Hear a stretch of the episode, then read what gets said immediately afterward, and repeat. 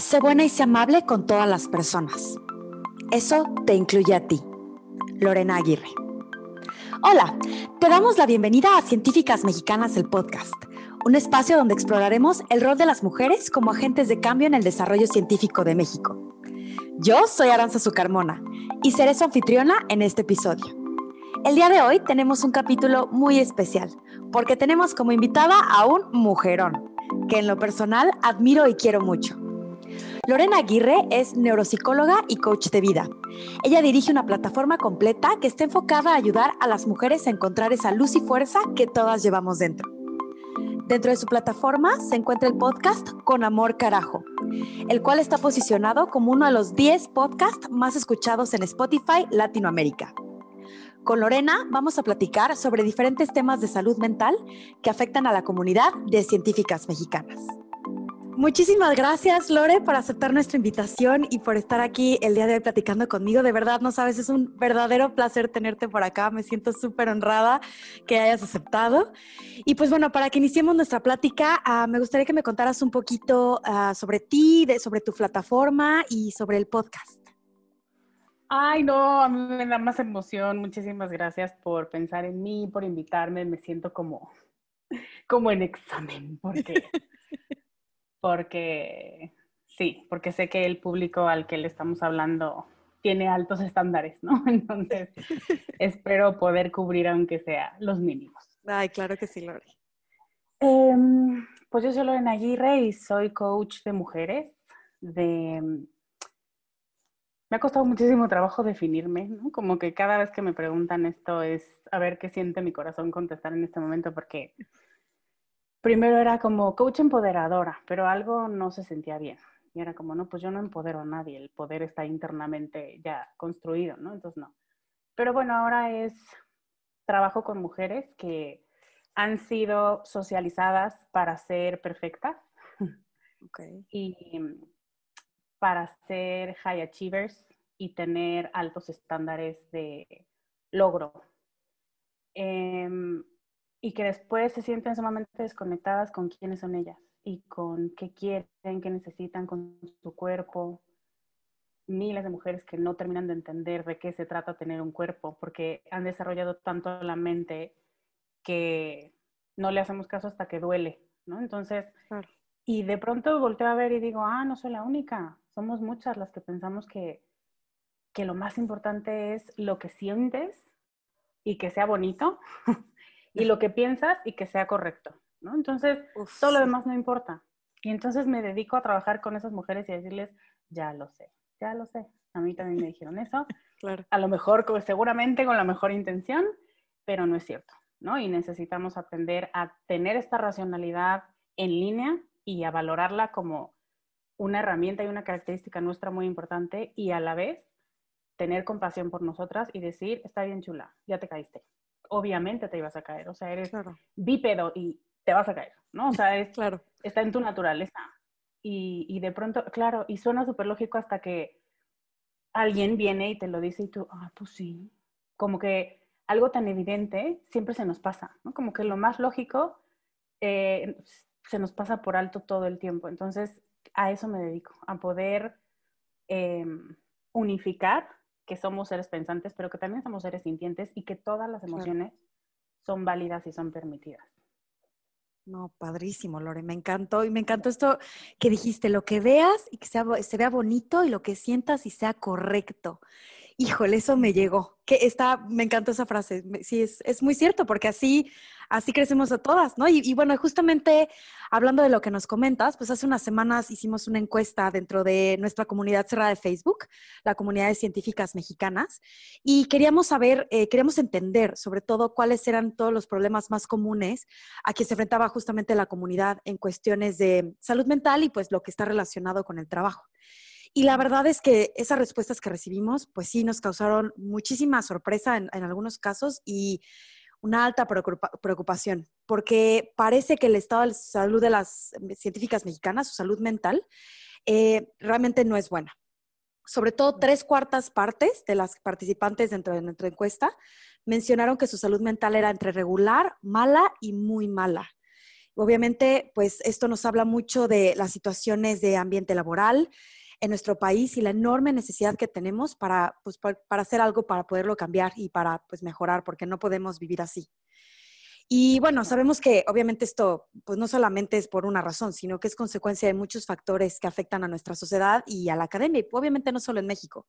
La verdad es que es una situación que afecta en todo el mundo, pero pues hoy nos queremos enfocar en esas cosas que podríamos hacer nosotras en lo individual para no dejarnos vencer por esos factores externos. Entonces, justamente, Lore, queremos, queremos pedirte que nos ayudes nuevamente a encontrar esa fuerza entre nosotras y que nos ayudes a reencontrarnos, ¿no? Como no solamente estos seres pensantes y que logran muchas cosas y que investigan y que cambian al mundo, pero también como estos seres sintientes que acabas de mencionar, que también tenemos esa parte.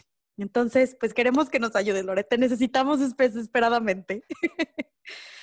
Entonces. Muchas gracias. no, pues sí. Y bueno, empezando eh, por esto, y sobre todo porque muchos de nuestras participantes en la encuesta hablaban de esto. Entonces, me gustaría que empezáramos platicando del famosísimo síndrome del impostor. Entonces, porque te digo, justamente la mayoría de nuestra comunidad dice haberlo sentido recientemente. Entonces, cuéntanos, Lore, ¿de qué es esto? ¿De qué se trata? ¿Por qué se desarrolla? ¿Y cómo podemos combatirlo? Sí, primero te quería decir que, y te lo dije fuera de micrófono, que las preguntas son brillantes, que me pusieron a investigar como si fueran ocho podcasts en uno. Ay, Gloria. porque, porque sí, porque además cuando sabes que hay mujeres detrás que respondieron y que sí hay un, un malestar y un dolor presente, pues eso por lo menos a mí me compromete mucho más a que la información sea triplemente checada, ¿no? Y entonces en algún post de Instagram yo leí, ¿sabían que el síndrome del impostor se llama, em, o sea, en su título tiene mujeres? Y yo, ¿qué? Y entonces ya sabes, luego, luego voy y busco. Y yo, síndrome del impostor, eh, original research. Y sí, entonces eso es lo que me gustaría compartir. Está muy impresionante. Entonces yo creo que así como a mí me estuvo impactando mucho, es un estudio de 1978 de... Eh, Pauline Rose Clance y Susan Ains de la Universidad Estatal de Georgia que se llama El fenómeno del impostor en las mujeres de alto rendimiento. Es el título original. Y dije, por supuesto que lo tengo que compartir con esta comunidad, porque asumo, presumo que la gran mayoría de ellas están ahí. O sea, eh, científicas, ¿no? Ya para empezar, eh, que hayas optado por una carrera científica, ya estás en una minoría. Eh, perseguir un doctorado o hacer un trabajo de investigación, pues peor, ¿no? Entonces es, ya hubo desde 1978 dos mujeres, además, eh, no es casualidad, que dijeron, oye, mana, no estaremos haciendo algo como, seremos las únicas tú. Y entonces hacen un estudio donde dicen, no, la mayoría, y, y les voy a compartir el artículo original, y es a estas investigadoras y a estas eh, pues, doctoras y ingenieras y diferentes profesiones que no son, em, que no se identifican como femeninas, que eso es súper, para mí esto es un estudio feminista. O sea, nunca dijeron somos feministas, pero por supuesto que lo es. Y hubo una, una diferenciación entre qué se le dice a una niña y qué se le dice a un niño para que el niño diga, ay, ni modo, es que seguro, no, no me salió bien, seguro tu portería es más chica, ¿no? No metí el gol porque tu portería es más chica. Y la niña dice, no metí el gol porque soy la peor, la más torpe y la más estúpida sobre la tierra. Claro. Ajá. Y sí nos socializan así, y seguramente lo han escuchado. Hay una niña cuando llora, cuando se siente mal, te dicen, ya no llores, te ves fea. Y a un niño cuando llora le dicen, ya no llores, sea machín. ¿no? Entonces, digo, los dos igual de jodidos, porque ninguno puede llorar, o sea, ninguno puede sentir. Pero, sí, exacto. Pero nosotros es como, a ver, vamos a priorizar que tú te veas bonita. Y entonces, bueno, em, el síndrome del impostor es la experiencia interna de sentir que eres una farsante, que este lugar que estás ocupando no lo mereces. La definición oficial del síndrome de la impostora, porque además como es en inglés, ves que ellos no tienen género. Entonces, por eso cuando se traduce al español es como, es el síndrome del impostor, pero no. El nombre original es el síndrome de la impostora. Ok. O sea, la mujer es la que tiene este, este sentir de yo no pertenezco aquí, yo, no, yo pertenezco a mi casa, porque claro, y el mismo estudio lo dice, nos han socializado para pensar que nosotras somos sensibles, no inteligentes, y que nosotras tenemos habilidades domésticas y sociales no científicas, ¿no? Es, es brutal, 1978, claro, pero además, que son 40, 50 años después, seguimos igual, o sea, nuestras cifras de mujeres ingenieras, de mujeres que están interesadas en la ciencia, son muy bajas. Entonces, em, es esta experiencia. Acabo de ver una película que si pueden verla, mm, se los recomiendo muchísimo, se llama On the Basis of Sex, que es la historia de eh, Ruth Baden Ginsburg, que acaba de morir. Y yo dije, ¿por qué la aman tanto? ¿No? ¿Por qué todo el mundo está poniendo mensajes de amor? Y, y, la verdad es que entiendo, ¿no? Ella es de las nueve graduadas de Harvard en una generación de 800, ¿no? Y entonces a ella le dicen, y hay una, una parte que, claro, entiendo que es una parte novelesca, pero no dudo que haya sido así. Entonces, señoritas, bienvenidas a mi casa, les dice el Dean. Eh, las invité aquí para que nos convenzan de qué lugar, por qué merecen ocupar un lugar que podría estar ocupando un hombre. Adelante, ¿no? Entonces se levantan y intentan convencer al otro de por qué, de por qué su lugar sí es válido, de por qué sí merecen estudiar una carrera en Harvard. Entonces, esto está brutal. Y lo que tiene es la experiencia de ser una farsante intelectual, aunque tengas una evidencia contraria, aunque tengas títulos. Y el estudio habla de mujeres con dos maestrías o con dos maestrías y un doctorado, o sea, con gente que tiene ya, pues eso, evidencia física, títulos, honores, resultados de pruebas de IQ, ¿no? Que yo estoy, pues, dudo y pongo mucho entre paréntesis, bueno, entre comillas, qué quiere decir eso, pero bueno, claro. dentro ha definido que mide la inteligencia, ellas están altas. Eh, el reconocimiento de sus pares, de sus directores, una, una de las mujeres compartía en este estudio que eh, yo pensaba que me iban a, finalmente en mi examen de titulación de doctorado me iban a decir, ¿qué es esto? ¿Tú quién eres? Y cuando el director me dice, tu, tu investigación es una de las mejores que he leído en mi vida, o sea, ya no tuve como, o sea, como, wow, logré engañarlo a él también, ¿no? Entonces es como un tema súper duro de, no, no es, oye, a lo mejor sí soy brillante, no es, sí, sí soy súper manipuladora. Eso es una de las cosas muy interesantes también, porque lo que encuentran ellas es por qué se desarrolla y dicen que surgen, que surge este síndrome de dos dinámicas familiares. Ok.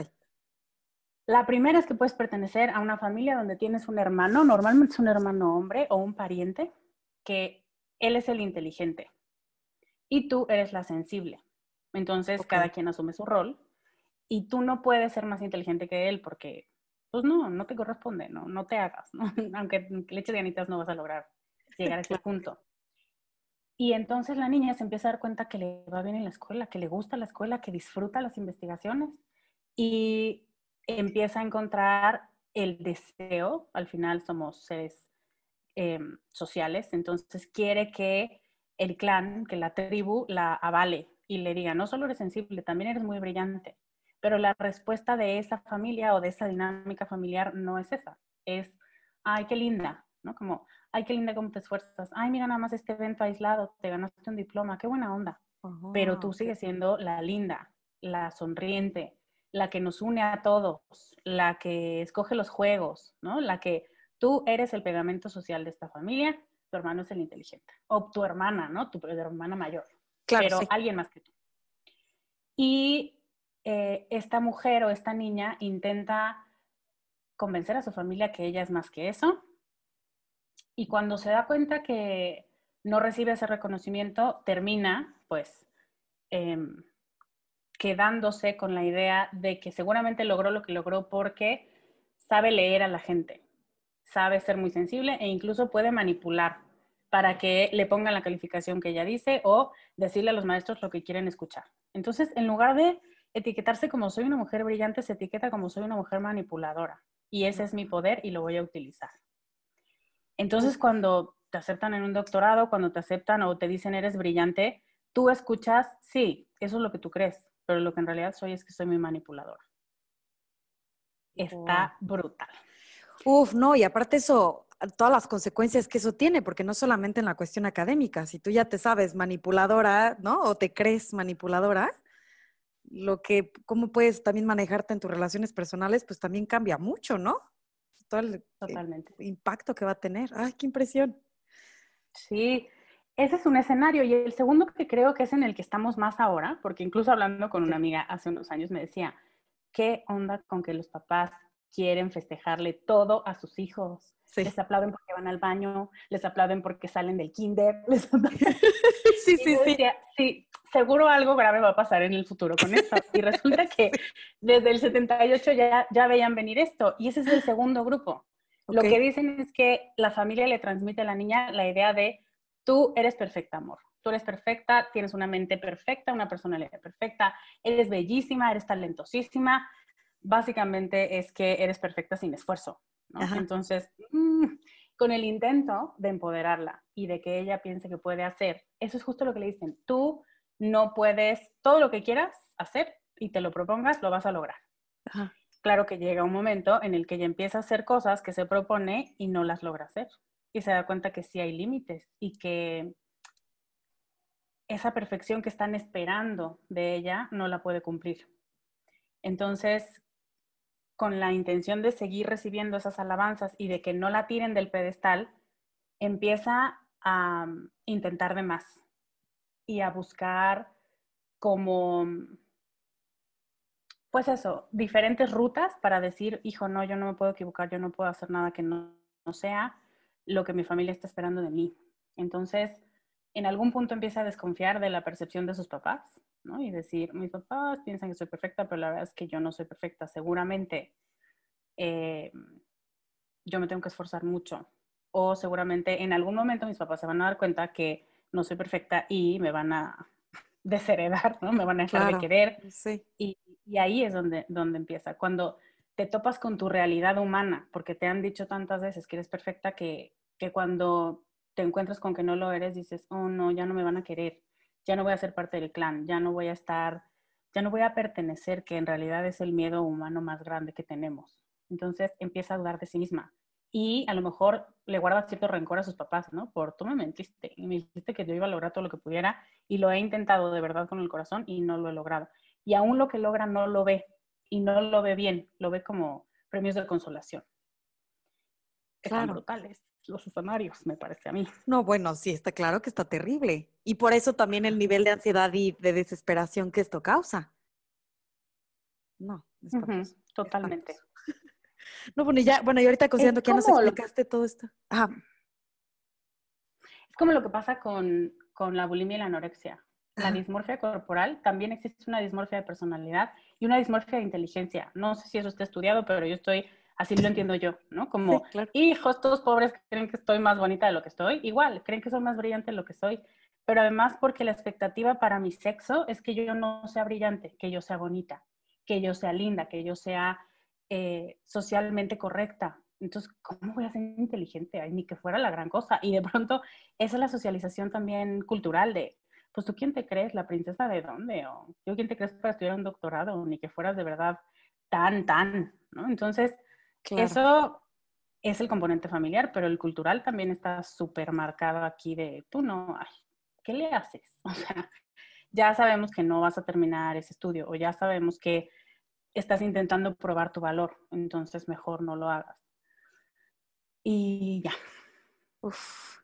No, claro, que es que eso sí está, está muy, muy fuerte. Bueno, y considerando ahorita que ya nos explicaste y pudimos entender, pues, de qué se trata y de dónde viene, ahora sí que cómo lo combatimos, ¿no? ¿Sabes? Porque por lo que me dices, eso es, arrancar muchos problemas de raíz, ¿no? O sea, bueno, empezar obviamente por la sociedad y todas esas cosas que, pues sabemos que hay un trabajo ahí, pero pues es poquito a poco y bueno, ahí es parte del por qué estamos acá y del por qué Científicas Mexicanas existe, pero pues ya que lo sufrimos y sobre todo porque, bueno, y también hablando un poco de lo personal, este síndrome del impostor lo sentimos muy fuerte cuando nos enfrentamos a, a como como puntos importantes de nuestra carrera, ya sea que tenemos que presentar nuestro trabajo en un congreso o hablar con un supervisor o buscar una nueva posición o etcétera, etcétera, ¿no? O sea, presentar tesis, etcétera, etcétera. Entonces, pues obviamente como esto ya viene muy arraigado de muchas cosas, pues cómo lo podemos combatir, ¿no? O sea, cómo podemos detenerlo o contrarrestarlo en esos momentos en los que nos empieza a abrumar y no nos deja realmente sentir que podemos brillar en lo que necesitamos hacer. Sí, totalmente. Em, yo creo que lo primero es entender que esto surge de una expectativa externa, que muchas, muchas veces tu talento personal y tus capacidades personales Em, has estado por años intentando alinearlas con expectativas externas y eso es lo que nos rompe la gran mayoría de las veces. Yo tengo que probar, yo tengo que, o sea, si ya me dieron un papel, ya me dieron un lugar en esta universidad prestigiosa o en esta investigación prestigiosa, yo tengo que ser la mejor. Yo tengo que probar mi valor todo el tiempo, porque, y eso es como un fantasma que ronda mucho por, por los laboratorios y por los doctorados, ¿no? Como yo estoy ocupando el lugar de alguien más. Sí. Y es como, ¿qué pasa si lo volteamos? ¿Qué pasa si dices, yo estoy ocupando un lugar que yo me gané? Yo soy una mujer brillante. O sea, tenemos mucho miedo, y eso también es cultural, porque así nos han educado, a que, a que seamos eh, humildes, pero no es humildad. O sea, la humildad es una cosa positiva. Pero no, somos sumisas, somos chiquitas. Y eso es una enseñanza patriarcal, donde nos han dicho que tenemos que ser chiquitas eh, en tamaño físico, a la hora de reírnos, a la hora de presentar nuestras cosas. Y también parte del síndrome del impostor decía, las mujeres prefieren pensar que tuvieron suerte a pensar que son brillantes. Eso es totalmente socializado, totalmente. Creo que es muy importante podernos identificar como mujeres brillantes y no tenerle miedo a decir eso. Eh, la falsa humildad, la falsa modestia, nos han formado históricamente. Tu mamá, tu abuela, tu bisabuela eran valores femeninos culturalmente aceptados, que fueras, eh, que bajaras la cabeza y que te dijeran, es que eres la mujer más hermosa que he visto en mi vida y que bajaras la cabeza con tu sombrero y dijeras, ay, ¿cómo crees? ¿No? entonces, muchas generaciones después, seguimos haciendo eso. Sí. y seguimos diciendo, ay, no, ¿cómo? No, ¿cómo crees? Este, y de hecho en las series hay como muchas, muchas bromas al respecto, ¿no? Como de qué esta cosa vieja, ¿no? Te ves divina en ese vestido, ¿qué esta cosa vieja? Entonces, claro, sí. Estamos acostumbrados a minimizar. Siempre, siempre lo hacemos, todo. Necesitamos entender necesitamos entender que eso pasa en general y yo las invitaría a voltear a ver y a volverse em, observadoras y detectives de en qué otros lugares lo haces, en qué otros lugares tú minimizas tu presencia, ¿no? Entonces, no voy a opinar mucho porque luego mi familia se enoja, ¿no? Como en Navidad, que las Navidades es como, ay, no, puro amor y amor fraternal y la madre. Yo, la gran mayoría de las mujeres odian la Navidad. Tienen que estar bonitas, calladas, sentadas, porque es que si no, y, y cediendo la palabra, ¿no? Entonces es, ¿dónde más me estoy haciendo chiquita? ¿Dónde más pienso que no me merezco un lugar? Y les advierto, se van a poner muy mal. el, el todos los lugares donde constantemente nos estamos haciendo chiquitas es muy doloroso. Pero yo siempre pienso que es mejor saberlo que ir por el mundo dando bandazos diciendo por qué yo estoy mal, o sea, cuál es mi problema. Y cuando observas que es un tema sistemático, que es un tema cultural y socializado desde hace muchísimos años, dices, ah, no soy yo, ni soy la primera, ni soy la única. ¿Esto cuántos siglos llevará Em, diciéndome que yo no cuento. Claro. O sea, el voto en México existió en 1950. No tenemos tanto tiempo con, ok, sí, sí me importa que tú levantes la mano. Eh, todavía es como, bueno, está bien, te dejo entrar a la universidad, pero justifica tu presencia. sí, bueno, dejo que trabajes, pero no te vayas a olvidar de tus hijos, porque si no eres una perra maldita egoísta. O sea, es como, sí te doy permiso, porque soy bien bueno, eh, pero tú necesitas seguir probando todo el tiempo que, te mereces estar aquí. De acuerdo. Y llegamos a un nivel en el que hasta nuestra vida tenemos que justificar, ¿no? O sea, ¿por qué? ¿Por qué estás aquí? ¿Qué, qué tienes que aportar al mundo? ¿Qué tienes que hacer como si tu presencia no fuera suficiente? De acuerdo. Eso es súper em, abusivo. Y, es, y lo que busca es que nosotras respondamos, ok, yo te obedezco, yo hago lo que, em, se espera de mí, ¿no? Que es cambiar el mundo. Y cualquier cosa menos que eso eh, me hará quedar como una fracasada. Tenemos estándares muy altos, tenemos exigencias muy altas y necesitamos ser conscientes de eso, de que este síndrome es cultural. Nos inyectaron el virus y de pronto, claro, como lo manifiesta nuestro cuerpo, pensamos que nuestro cuerpo es el que está mal, pero alguien nos inyectó ese virus y alguien nos hace creer que nosotros tenemos que probar todo el tiempo todo. Eso es súper importante que se los diga porque la gran mayoría de las mujeres que me escriben es como, ¿cómo le hago yo? ¿No? ¿Qué hago yo? Bueno, es que primero necesitas poner en contexto que tú solita no causaste el problema, tú solita no lo vas a resolver y tú solita lo que puedes hacer es simplemente entenderlo mejor y entonces darle a cada quien la responsabilidad que le compete, ¿no? Como esta expectativa yo nunca la pedí. Yo nunca dije que fuera perfecta, dije que voy a hacer un doctorado. Nunca dije que yo me merecía más el lugar que alguien más. Eso fue decisión de alguien más. Y, y fue una decisión basada en datos. Lo que decía también el estudio es, muchas mujeres piensan que hubo un error a la hora de seleccionar a los candidatos, ¿no? Como que ellas se traspapelaron. O sea, nos hacemos historias donde pensamos que fuimos un error, que nosotras no merecíamos estar ahí y necesitamos recuperar los lugares que ocupamos, mujeres. Y necesitamos reclamar nuestra voz y tener una opinión y mm, estar dispuestas a incomodar. Y ese es un valor que nunca, que todas nuestras ancestras han huido de él como la peste, como es que no hagas enojar, es que tú concilia, es que tú sé el pegamento social. Entonces, claro, cuando una mujer dice, no, no, yo no estoy de acuerdo, es como, mm, mm, mm, entonces, ¿quién va a hacer el pegamento ahora? Pues no sé, consíganse otro, pero yo no tengo esa tarea, yo no quiero aceptar esa tarea cuando sé que lo que está diciéndose va esencialmente en contra de lo que yo pienso. Entonces, es poder empezar a reclamar lugares y mágicamente, que no es mágicamente, sino sistemáticamente. Sí, no, bueno, Empezar a decir, ah, sí, sí me merezco este lugar. Aquí también puedo decir lo que pienso, aquí también puedo expresarlo en números, puedo expresarlo en investigaciones, puedo expresarlo en encuestas o en investigaciones o lo que sea, pero aquí también me merezco un lugar. Y es poder ver en todos los otros lugares donde te han pedido que te hagas chiquita, que no hagas ruido y que justifiques tu presencia ahí. Yo creo que eso sería una, un muy buen inicio.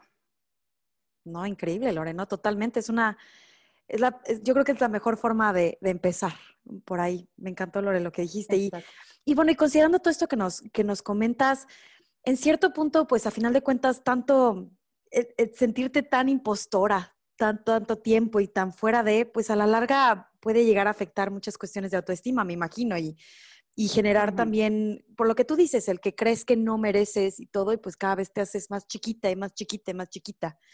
Entonces, pues hablando justamente de eso, es cómo, cómo podríamos mejorar esa parte de nuestra autoestima y esa parte de realmente decirnos, el, sí querernos y el sí darnos nuestro verdadero valor. Y como tú dices, sobre todo separar nuestro trabajo, ¿no? Porque algo que a mí me decían muchas veces y que yo he escuchado aquí durante el doctorado es, y que te recuerdan, el tú no eres tu doctorado, ¿no? Porque cuando te presentas es como, ay, mucho gusto, yo soy Aranza, estudiante de doctorado. Es como, no, eres mucho más que eso, ¿no? Entonces, ¿cómo, nos, cómo nos recomiendas el, el pues sí, el, recuperar nuestra parte, nuestro, nuestra autoestima más allá de, de qué hacemos? Uy, qué padre. Sí, creo que estamos sobreidentificadas con los roles que jugamos. Y autoestima es tengo la capacidad de aceptarme y de amarme, que además ya son palabras mayores, ¿no? Es como, pero ¿cómo me amo más? Recibo muchas preguntas de eso. ¿Cómo me amo más? Como si pudiera darte una receta y que fuera súper rápido. Pero es un trabajo de años, años. Yo llevo 10 años entendiéndome con muchas, y lo voy a decir un poco más adelante, con muchas etiquetas que en el pasado fueron muy dolorosas para mí. Pero es decir, sí, sí soy eso. Y para el mundo eso significa una cosa, pero para mí significa otra. Y poder amarte como eres, yo creo que es el reto más grande de la vida. Porque es de verdad, de verdad me atrevo a amarme como soy sin quererme cambiar nada.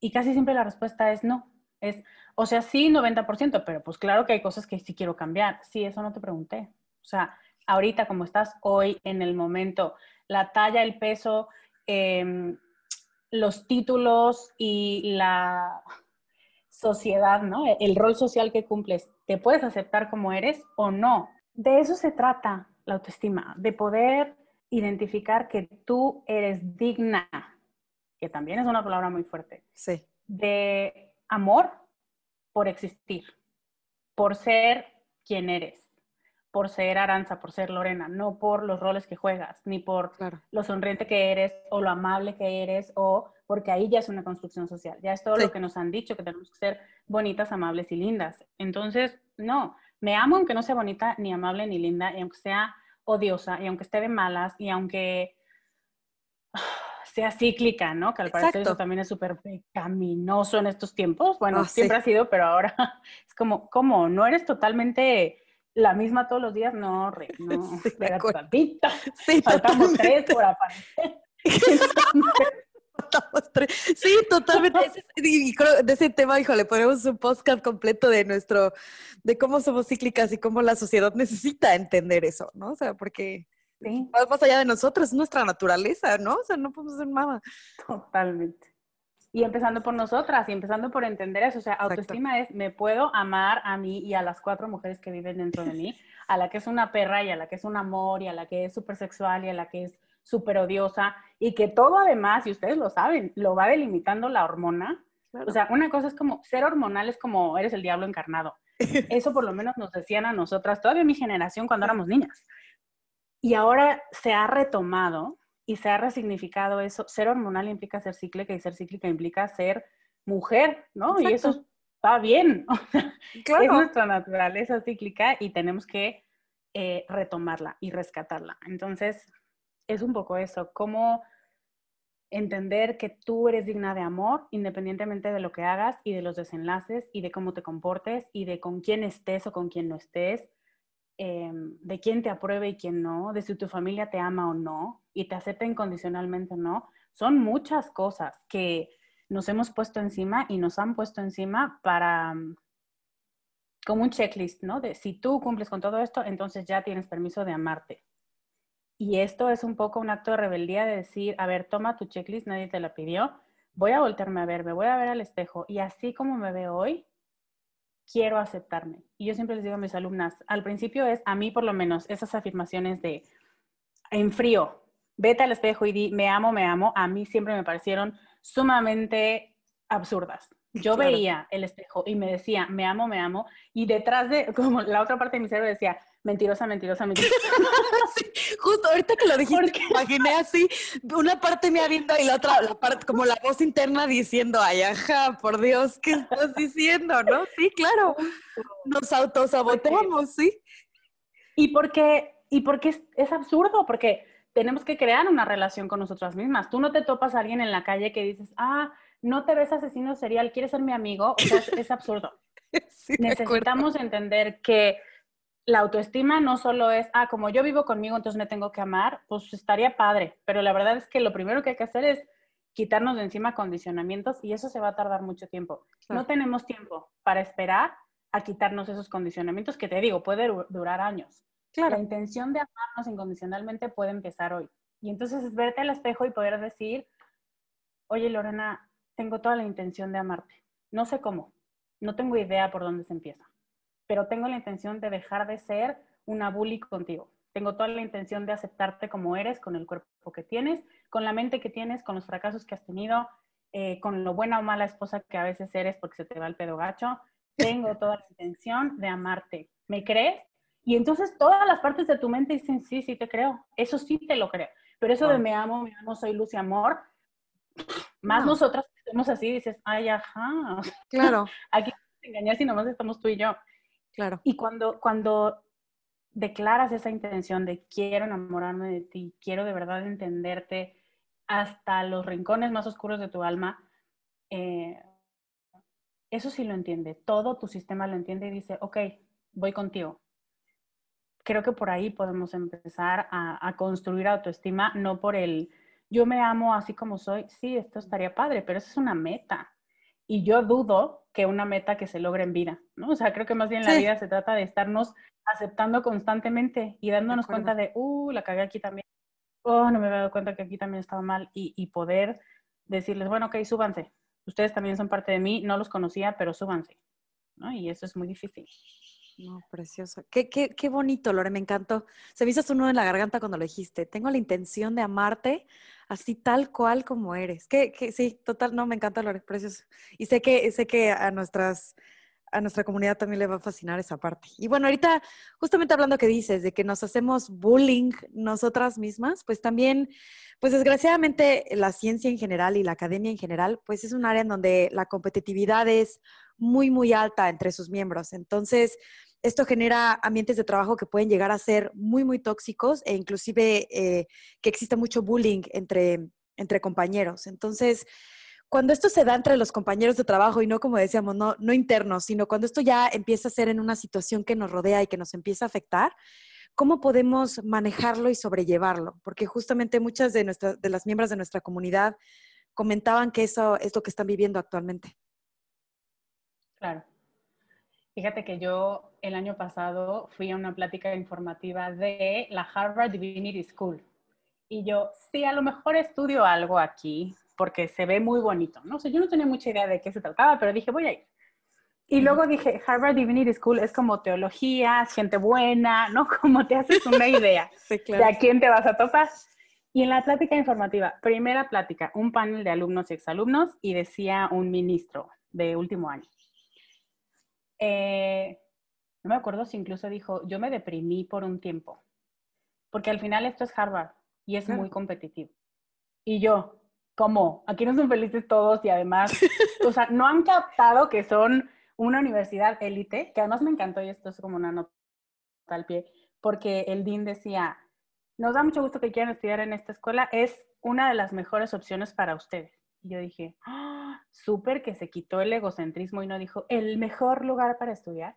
Y dije, bueno, me quedo, porque bueno, eso también es como humanidad, pero bueno, esto es... Sí, sí, sí, claro. Y entonces cuando digo esto, digo, mm, no han terminado de entender que son una escuela elite y que, y de todos modos aparece esta, pues esta duda personal, ¿no? Y después me quedé pensando, una cosa es que algo sea competitivo y que estés entre las mentes más brillantes de tu campo, ¿no? Que, es lo que les pasa a muchas de ustedes, que están, pues sí, en un grupo selecto.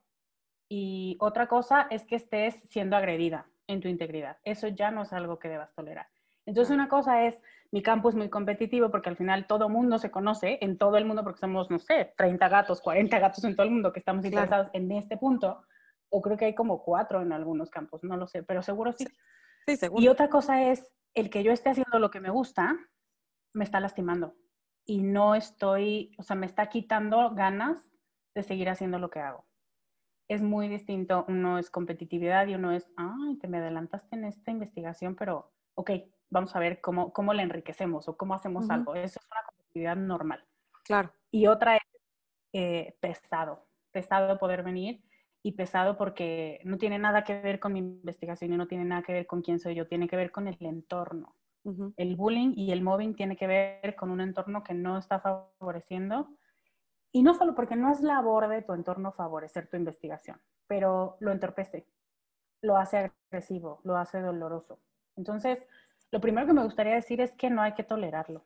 Vivimos en una cultura sumamente enferma que nos dice que así son las cosas y que te aguantes y que si quieres estar en el top vas a tener que aguantar mucho y que así es porque así ha sido siempre. Y entonces tú dices, bueno, porque tú eres la nueva, tú eres la que viene y se incluye a este sistema que lleva igual siglos, pues lo que lleva la universidad em, existiendo, y dices, pues sí, siempre ha sido así, tienen razón. Y aquí es donde nosotros necesitamos, desde, el, desde la autoestima que me decías, desde el yo valgo porque así soy yo y porque simplemente mi presencia aquí enriquece, eh, poder empezar a cambiar esa perspectiva, por lo menos internamente, ¿eh? no estoy hablando de cambiar sistemas y así, que si quieren adelante, pero es yo, yo tengo que estar aquí disfrutando lo que hago. Eso es lo que, o sea, por eso apliqué en primer lugar, por eso me eligieron, porque soy buena en lo que hago. Y no tiene nada que ver con, con el entorno, pero si el entorno empieza a volverse tóxico para mí, yo necesito poderlo evidenciar. Eso es otra cosa.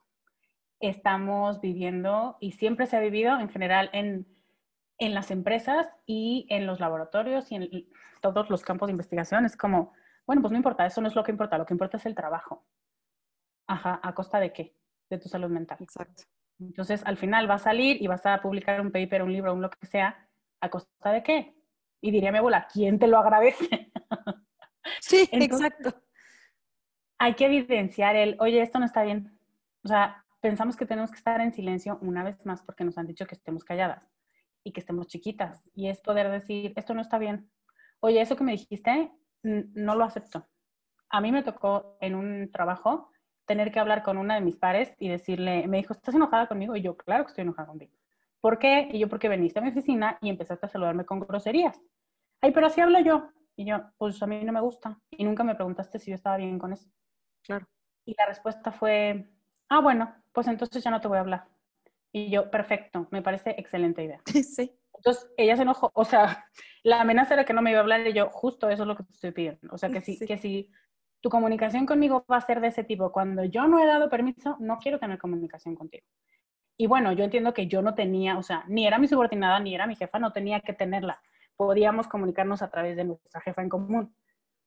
Claro. Pero muchas veces así es, muchas veces tienes pares y tienes gente que, y la gran mayoría de las veces que hay un podcast que hice hace poco, el 238, que hago todo un, creo que dura como 50 minutos, pero todo un desdoble de las fases de, del mobbing.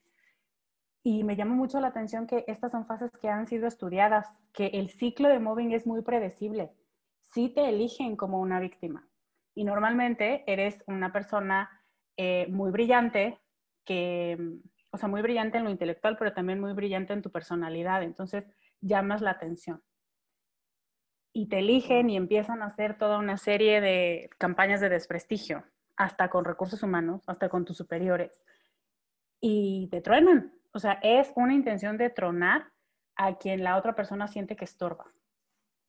Y creo que saber esto puede eh, puede rescatarte en muchas ocasiones y decir, me estoy sintiendo muy mal porque estoy sintiendo un ataque frontal de alguien. O desde que llegó esta persona al equipo, yo me siento mucho más lejana de todos. Y poder hacerle caso a ese, a ese sentir. Y lo que normalmente hacemos como, bueno, ya no importa, yo no vengo a ser amigos. Eso es lo primero que dices. No, pero es, hay un brinco cuántico de quiero que todos sean mis amigos a quiero tener un ambiente de trabajo donde me sienta segura. De acuerdo. O sea, donde mi integridad no esté comprometida. Entonces, poderlo evidenciar y poder decirle a la persona, si se puede, em, esto que hiciste no estuvo bien, esto que hiciste traspasó un límite. Si te vas a referir a mí, a mi trabajo, quiero que lo hagas de esta manera. Entonces, ahí es donde incomodamos y ahí es donde muchas veces dices, bueno, ya no importa, no me quita nada. No, sí te quita.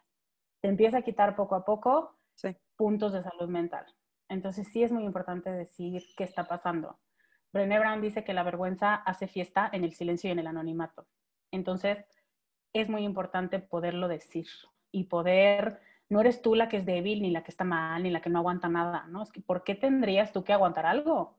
Yo no firmé para esto, ¿no? Yo no quiero que seamos amigos y tampoco estoy dispuesta a venir con una pesadez. En mi último trabajo corporativo yo ya llegaba llorando eso era una clara señal de que yo ya no pertenecía ahí. Y muchas veces, como les pasa a ustedes que tienen investigaciones de años y que no las van a abandonar, porque pues no más faltaba, es poder evidenciar, poder em, hablar con quien lo tenga que saber. Y si esa persona no responde, pues entonces con su superior y poder decir, esto no está bien. O sea, no partiendo desde, es, es donde somos estigmatizadas, como, uy, qué sensible, uy, no aguantas nada. No, es que, a ver, vamos a ver esto no es profesional. Esto no es algo que yo tengo que aguantar. No tiene nada que ver con cómo yo me sienta, que claro que tiene que ver, pero puedo tener argumentos que, que, no son emotivos. Esto no es profesional. Yo estoy en un equipo de adultos, eh, investigadores o de adultos profesionales o lo que sea, pero no está bien. Esta no es una práctica correcta. Y, y saber que tú tienes la razón, ¿no? que tú tienes, que la verdad está de tu lado, no tanto como, eh, yo gané, sino como, sí, yo, yo estoy bien y yo no puedo estar tolerando estas cosas. Entonces es muy importante poder notar ese, esto, que, que el dolor de estar en un grupo que no te acepta casi siempre se vive en silencio. Y todos asumimos que pues ni modo, así es. Al fin que ni son tus amigos, ni, ni vas a ser amigos al trabajo. No, pero es que vamos viendo, vamos eh, desdoblando ese argumento. Yo no quiero que sean mis amigos, te estoy diciendo que lloro cuando llego a mi casa. ¿Qué va de eso a que sean mis amigos? Yo no me merezco trabajar en un espacio así y es levantarte por ti y defenderte a ti y a lo que tú te mereces y no aceptar menos. Eso es lo que me parece que podríamos notar. No, totalmente de acuerdo, Lore. Y bueno, y considerando que también muchas veces las personas que generan este ambiente tóxico, desgraciadamente acaban siendo los supervisores o los líderes de, investigación, ¿qué podemos hacer cuando justamente esta persona, pues es la persona de, la, figura de, de, autoridad a quien tendríamos que recurrir en casos cuando, cuando estas cosas suceden? ¿Qué hacemos cuando son ellos los que están generando esta toxicidad y este maltrato? Claro. Em, yo lo que diría es, bueno, uno, no es nada fácil, ¿no? O sea, es otra. Una cosa es que mis pares, y a esos los puedo sentar más fácil, pero el jefe es diferente. Y al mismo tiempo, o sea, y lo digo para que sepas que no es, ah, pues sí, piece of cake y, y voy a ir y me voy a mover y en tres patadas lo saco. Pero no es tan difícil tampoco. O sea, primero es notarlo y tú empoderar tu decisión y decir, yo estoy bien, tengo razón en estar diciendo esto. O sea, se justifica que yo no me sienta cómoda. Y escalarlo. ¿no? Tiene que haber una junta, tiene que haber otro jefe, tiene que, o sea, a ver, esto es lo que está pasando. Y presentar hechos y presentar datos no está bien. Este, esto es lo que ha pasado desde un tiempo para acá y documentar e ir haciendo, armando un caso para poder decir, estas son las pruebas. Y hay tres personas más que también lo han vivido, ¿no? Como o sea, entiendo, y eso, y eso pasa mucho como con alguien que dirige un equipo. Que de pronto es como, no, yo soy súper exigente. No, a ver, una cosa es la exigencia, otra cosa es el abuso. Y es muy clara la línea, ¿no? Y lo que nos quieren decir es como, tú no aguantas nada. O sea, como, sí, tú eres la que está mal. Y por eso el primer punto es tú poder empoderar tu decisión y decir, yo estoy bien, yo estoy en lo correcto. No estoy siendo chillona, no le estoy sacando al trabajo, eh, no estoy siendo cobarde. Esto no está bien. O sea, objetivamente, si mi hermana me contara esto, yo le diría, ve y escálalo. Y eso es lo que yo tengo que hacer. Muchas veces pensar así en tercera persona nos sirve mucho más. Yo no tengo por qué estar aguantando esto, porque podría. Ese es el tema, que podríamos. Por eso nos burnouteamos muchísimo. Por eso terminamos deprimidas y enojadas. Y en este podcast que les compartía, em, pues al final termina diciendo que el mobbing o el abuso laboral dura máximo, o sea, la víctima lo tolera máximo 12 meses, pero tú imagínate un año de abuso emocional. No. Obviamente los estudios que se han hecho, la gente termina eh, desempleada, con dificultades financieras, con hipertensión, con problemas gastrointestinales, o sea, te hace daño físicamente. Y la pregunta es, ¿qué, ¿con qué puedo más? ¿Con quedarme callada para no hacer olas? Em, ¿O con poder hablar y que a lo mejor me genere una incomodidad, pero salvarme a mí, ¿no? Y salvar mi cuerpo que está desgastándose de una manera innecesaria. De acuerdo. Entonces, no confrontes, no funciona confrontar a un, a un jefe que es abusador, porque no vas a llegar a nada y te va a gaslightear, ¿no? Y te va a decir, pues usted, que yo esperaba más de usted, que yo esperaba que no fuera chillona y que no fuera no sé qué, pero ahora ya veo que me equivoqué y acaba contigo, ¿no? Entonces, no sirve. Y muchas veces nosotros desde nuestra inocencia de verdad, de, es que yo creo que si hablo con él va a entender, eso es lo que hacemos y nos hacen, pero papilla. Y es muy importante decir, no, esto no va a estar bien. Necesito poder presentar y poder pedir ayuda afuera y poderlo documentar Em, por si cualquier cosa, ¿no? Claro, esto ha llegado a demandas y ha llegado a seguros de, gastos médicos porque la gente termina muy mal. Entonces, sí es importante ponerlo en contexto para decir, no es que tú no aguantes nada, es que esto puede dañar tu salud y dañar obviamente tu calidad de vida. Entonces, no, no estás exagerando. Es muy importante que en cuanto notes un mal manejo de grupo, puedas levantar la mano y decir, esto no está bien. Sí, totalmente de acuerdo, Lore, porque además yo creo que justamente por tantos años que llevamos calladitas, ¿no? Por todo esto que nos dicen de que calladitas nos vemos más bonitas y toda esta cuestión de, y digo, no solamente las mujeres, porque también en general en toda el área.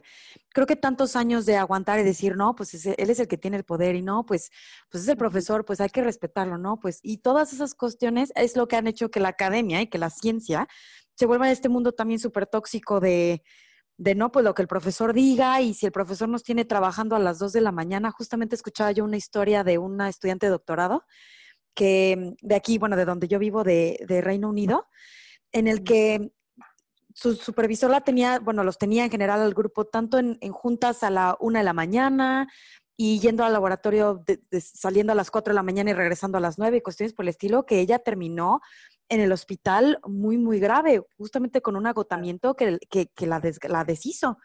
Y, justo, y la universidad estaba evaluando qué iba a suceder con ese profesor. Entonces, si nosotros no empezamos a hacer un, el alzar la voz y decir, oye, eso está mal, oye, hay que cambiar, oye, él está haciendo esto y no empezamos a, señalar estos problemas, pues si no, la ciencia va a seguir siendo este mundo enfermo y tóxico que pues sí es muy productivo, entre comillas, pero que nos está matando a los miembros poquito a poco, ¿no? Y que los índices de suicidio son altísimos y que, pues la verdad es que no lleva nada, no lleva nada bueno, como tú dices, Lore.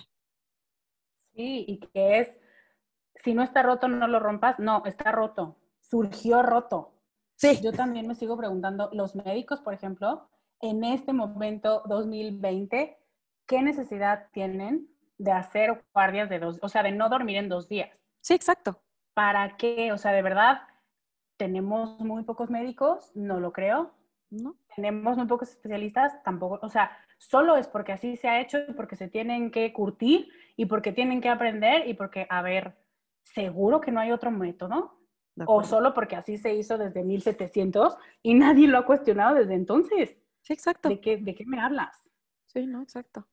No, y estas, las revoluciones y los grandes cambios empiezan justamente cuando algunas personas empiezan alzando la mano y decir, oye, ¿qué onda? ¿Por qué? ¿Por qué hacemos esto? ¿Por qué esto es así? Sí. Pero bueno, hablando, y hablando justamente de, como te decía, de este, de este medio súper exigente y que nos acabamos volviendo muy exigente con nosotras mismas y como tú también muchas veces has mencionado en tu podcast en Con Amor Carajo, es que nos acabamos torturando por, por ser perfectas en todos los ámbitos de nuestra vida, porque queremos ser perfectas no solamente en el trabajo, ¿no? O sea, queremos ser perfectas con la pareja, con los hijos, con la familia, con todo mundo. Entonces, em, ¿qué, herramientas normalmente recomiendas o, que, que utilices tú con tus alumnas para que podamos acomodar estas expectativas y no seamos tan crueles con nosotras mismas? Ay, qué buena pregunta. Yo sí creo que el perfeccionismo es uno de los males de nuestros tiempos. Creo que el perfeccionismo es el papá de muchas ansiedades y de muchos ataques de pánico que están eh, a la alza, cada vez en personas más jóvenes. Y es porque mm, cada vez tenemos más responsabilidades, más ámbitos en los que desenvolvernos y cada vez, y más bien, nunca hemos incluido em, el ingrediente de que somos humanas y de que no tenemos que hacerlo todo bien. Creo que lo primero que yo sugiero es hacer un inventario de fortalezas, poder tener una visión clara de quién eres y de quién no eres. Muchas veces, y esto fue una sugerencia marquetera cuando yo empecé Descubre, y decía esta mujer, no te vuelvas buena en lo que no eres buena. Digo, no te vuelvas buena o no te desgastes volviéndote buena en algo para lo que naturalmente no eres buena. Y yo, ¿cómo? Toda la vida me han dicho que, pues, si no eres buena para el piano, síguele. Pues practícale. practica, exacto, practica ocho horas y vuélvete buena para el piano. El componente que esta mujer no habló y que después yo entendí es, si esto no te da placer y no te hace una mejor persona, más feliz y más plena contigo, no necesitas practicarlo. O sea, no es a fuerza. No te vuelvas buena en algo que no eres buena. Si es, creo que sí lo dije bien desde la primera, pero hasta se oye raro, ¿no? Como, sí, se escucha extraño, sí. El mensaje siempre es como, pues si no eres buena, practica y te vas a volver buena. Y esto es, yo veo a mi papá perfectamente dándome ese consejo, porque claro, su papá se lo dio a él y así sucesivamente.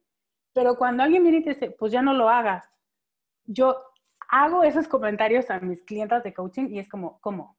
O sea, como, y se enojan conmigo, ¿no?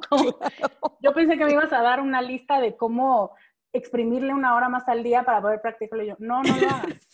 Como, mm, ya no quiero trabajar contigo.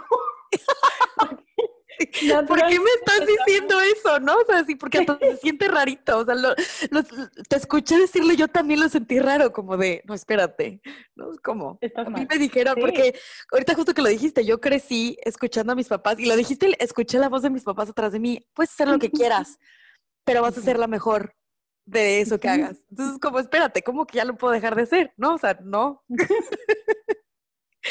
Genera incomodidad. No, de acuerdo. sí, porque es lo que te dicen. Entonces, lo que creo que es importante hacer es, en este inventario de fortalezas es, yo soy muy buena para esto.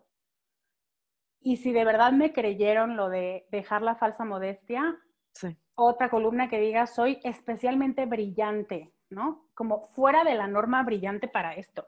Y puede ser cualquier cosa, puede ser... Em, ay, me caga que le digan habilidades soft, porque cero soft la comunicación humana. sí, Pero, por ejemplo, poder escuchar a otra persona sin interrumpirla para entender cuál es su punto, aunque esté en contra del mío, uff, eso es una super habilidad ah, que va en tu, como al extremo de la curva, donde dices, soy especialmente brillante porque yo he notado que la gran mayoría de la gente, en cuanto le dices algo que no, dice mi amiga Alex, oye, acabo de escuchar que a la gente cada vez le gusta menos tener eh, conversaciones, porque en cuanto se topan con algo que no les gusta, la paran ahí. Y yo, ah, sí, cierto. Sí. entonces, si tú tienes una habilidad de poder seguir una conversación cuando se dijeron cosas con las que no estás de acuerdo y seguir y plantear tu punto de por qué sí, eso es una habilidad.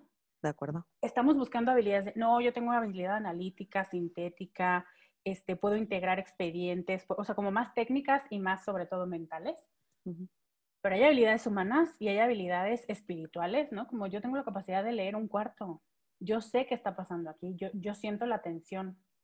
Físicamente yo me pongo mal cuando alguien eh, en una fiesta, eh, no sé, ¿no? Como lo que tú sepas que, que pasa dentro de ti y que valides eso. Estamos acostumbradas a solo validar lo medible, como las pruebas de IQ, que te digo que mm, signo de interrogación, ¿no? Pero... Sí, no, claro. No, y más siendo la comunidad científica, te aseguro que dijiste lista de fortalezas y pensaron en, pues como tú dices, en lo medible, en lo comprobable, pero claro, o sea, cuando, cuando nos vamos más allá de eso, pues encontramos muchas dimensiones de nosotras mismas. Claro, soy la reina de poder dormir rápido. En cuanto pongo la cabeza en la almohada me duermo. Puta, ya quisiera yo esa habilidad. Es una gran habilidad que todas queremos. Quien la tenga, la admiro mucho. Yo también. yo sí puedo dejar mi teléfono en el comedor y no dormirme con el al lado. También, las admiro muchísimo. También esa es una muy buena. Poder hacer ese inventario te deja ver quién eres y quién no eres. Eso es básico para decir. Y también hay algunas cosas que la verdad es que sí no me salen no le echen tantas ganitas a lo que no les sale, porque eso nos han acostumbrado a verlo tanto que les van a surgir 85 cosas que, y esto tampoco, esto tampoco, esto tampoco. Dedíquenle, hagan primero la de lo que sí. Dedíquenle días, no importa, no tiene que ser en 15 minutos. Días, una semana donde estén cazando. ¿Qué más hago bien? Oye, no me he dado cuenta que mis hijos se duermen conmigo cuando les cuento un cuento, pero rápido. Tal vez sea muy bueno para contar cuentos, ¿no? Tal vez sea muy bueno para inventar historias eso no lo mide nadie. Bueno, algunas pruebas lo miden, pero no para esto. Eh, y poder ver, ¿no? Y saber que eres una mujer brillante y que eres una mujer talentosa.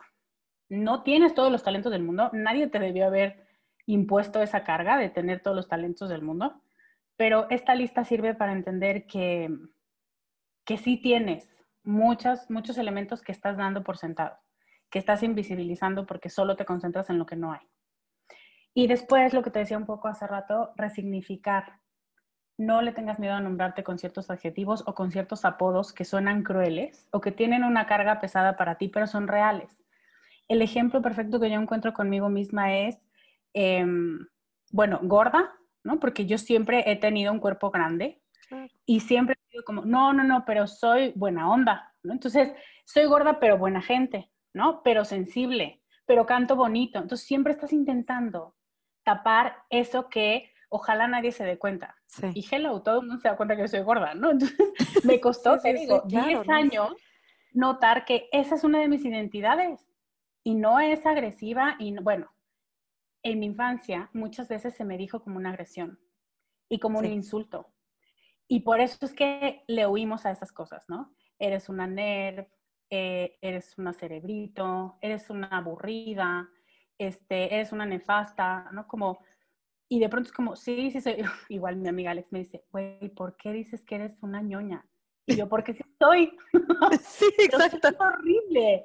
Y yo, no, pero sí me gusta, o sea, sí soy. Yo era la que, la única que le decían, cuando encuentren una palabra en, el, en la lectura que no entiendan, vayan al diccionario. Yo iba al diccionario. Siempre he sido una ñoña. sí. Y Alex me decía, ay, güey, nunca lo había pensado así, pero es que para mí ñoña tiene una connotación emotiva muy negativa. Claro. Y yo, ah, sí, no, para mí ya no. Entonces tú piensa todas las los significados que le has dado a tu personalidad y que has querido decir, como, o sea, no soy gorda, soy de hueso grande. No, ni madre, sí soy gorda. sí, exacto. dile, como es. Exacto. Y eso no tiene una implicación moral, ¿no? O sea, no me hace mejor ni peor persona. Es muy importante que este inventario sea muy honesto y muy real y que puedas decir, y otro ejemplo a lo mejor no tan, eh, no tan personal, es que a mí mis amigas me solían decir mucho que era una amargada. Lo digo en todos lados, pero sirve mucho. Entonces, como, y una amiga me decía, vamos a la fiesta de 15 años de no sé quién. Y yo, pero tenemos 18. Yo es la hermana de no sé quién. Sí, claro. Ni la conozco. No importa, pero es una fiesta. Y yo, ay, no, no, no, yo no voy a una fiesta de alguien que no conozco. Y entonces, como, ay, eres una amargada. Y luego, nunca me gustó la música noventera, donde yo tenía, era la de mi época, y yo, es que todo era electrónico, todo era horrible. Entonces, yo no me paraba a bailar amargada. Y entonces, siempre tuve un problema con esa palabra hasta que dije, a ver, Lorena, ¿Qué quieren decir cuando, dices que eres cuando dicen que eres amargada? Que no bailas ese tipo de música, que no te gusta ir a antros, que no te gusta para caer en 15 años ajenos. Si eres amargada, pues sí. La pues neta que bajo este concepto puedo estar en paz con esa etiqueta. Y ya me dejó de molestar y dejó de ser una identidad de la que yo estuviera huyendo. Y yo les aseguro que ustedes tienen muchas de esas también. Como, no, yo también soy una mujer integral. ¿Integral en qué sentido? Balanceada, puta, balanceada es el nuevo cáncer emocional ah, de estos tiempos. Yo vivo en balance. No, no vives en balance. O sea, la naturaleza humana es no vivir en balance. Es estar buscando todo el tiempo dónde está el desbalance para poder atenderlo de alguna forma y luego encontrarás otro. Claro. Más bien es hacer con eso y con decir, ah, ya encontré otra cosa donde voy a trabajar, ¿no? No es como, ah", porque si no sigue siendo el no soy perfecta, no soy perfecta. No, partamos y ya lo sabemos todos, de que no somos perfectas y de que hay muchas etiquetas que nos hemos cargado que tenemos que resignificar. Igual y tus habilidades sociales no son las mejores, ¿no? Porque en una mente científica e investigadora lo social no es una prioridad. Claro. Por eso el tema del bullying es tan, pues igual y así es la cosa, ¿no? Como, sí, como igual así se trata a la gente. Claro, sí. Entonces, por ahí a lo mejor te puedes sentir un poco insegura si te critican así de, güey, ¿por qué no contestas? O sea, ¿por qué eres tan torpe socialmente? Y pues la respuesta es, porque llevo 20 años estudiando en un laboratorio, no es uno de mis fuertes. Y no tienes que ser ni ponerte a la defensiva ni nada, pero tú te lo explicas diciendo, claro, no ha sido uno de tus fuertes. ¿Y cómo te sientes con eso? No es inmediatamente esa pregunta. Antes de defenderte del exterior, ¿cómo te sientes con eso? ¿Quieres hacerlo una prioridad? Porque todos sabemos que si quieres hacerlo una prioridad, lo vas a hacer. Solo dime si le quieres dedicar tiempo y tu propio ser te dirá, no, la neta que ahorita no tengo tiempo para volverme buena en lo social. Ah, ok, entonces, ¿te parece si lo guardamos en un cajón? Va. Pero necesitas hacer las paces con este. Siempre pienso que piensan que soy una psicótica porque yo hablo conmigo por partes, ¿no? Como, y entonces una parte de ti contesta, la otra parte de ti. claro, No, pero totalmente, hace todo el sentido, hace todo el sentido. Claro. Porque sí son diferentes partes de ti las que hablan. Claro. Es la parte que es leal a la mamá y la parte que es leal a la escuela y a quien te formó y la que apenas está bebecita y quiere ser leal a ti, pero no tenemos una identidad propia hasta los, hijo, 21 según, 18 según, pero yo diría 25, ¿eh? Donde sí, no, yo también diría 25. Inclusive hasta 30 te llegan a decir algunas personas, pero sí. No, claro. Sí. No, y sí, no, me, eso me totalmente. parece importante compartirles. No, me encantó, Lore. Sí, y bueno, y justamente hablando de estas exigencias, yo les puedo compartir una cuestión personal de que por ser tan exigente conmigo mismo y por hacer, por querer siempre hacer tantas cosas al mismo tiempo y no, no soltar nada de lo que me habían dicho que podía yo hacer y por esta exigencia de querer ser tan perfecta, pues por durante mi tercer año de doctorado, hace un año más o menos, eh, llegué a un agotamiento completamente excesivo, en donde tenía un dolor terrible todo el tiempo en el cuerpo, sobre todo me dolían mucho las piernas. Y este dolor no me dejaba ni moverme de la cama, o sea, realmente me despertaba y no quería, no quería ir a nada, no quería ir al laboratorio, entonces empecé a faltar al laboratorio poniendo pretextos tontos, ya no salía con mis amigos y me acabé aislando por completo porque pues no tenía ganas de hacer nada, no, realmente no tenía ni motivación ni ganas de hacer nada. Entonces, pues gracias a una magnífica doctora, em, un médico que me ha tratado desde que soy niña, desde que soy muy chiquita, literal me conoce desde que nací. Eh, gracias a ella me fui diagnosticada con síndrome de burnout y de ahí poco a poco pude empezar a recuperar mi vida.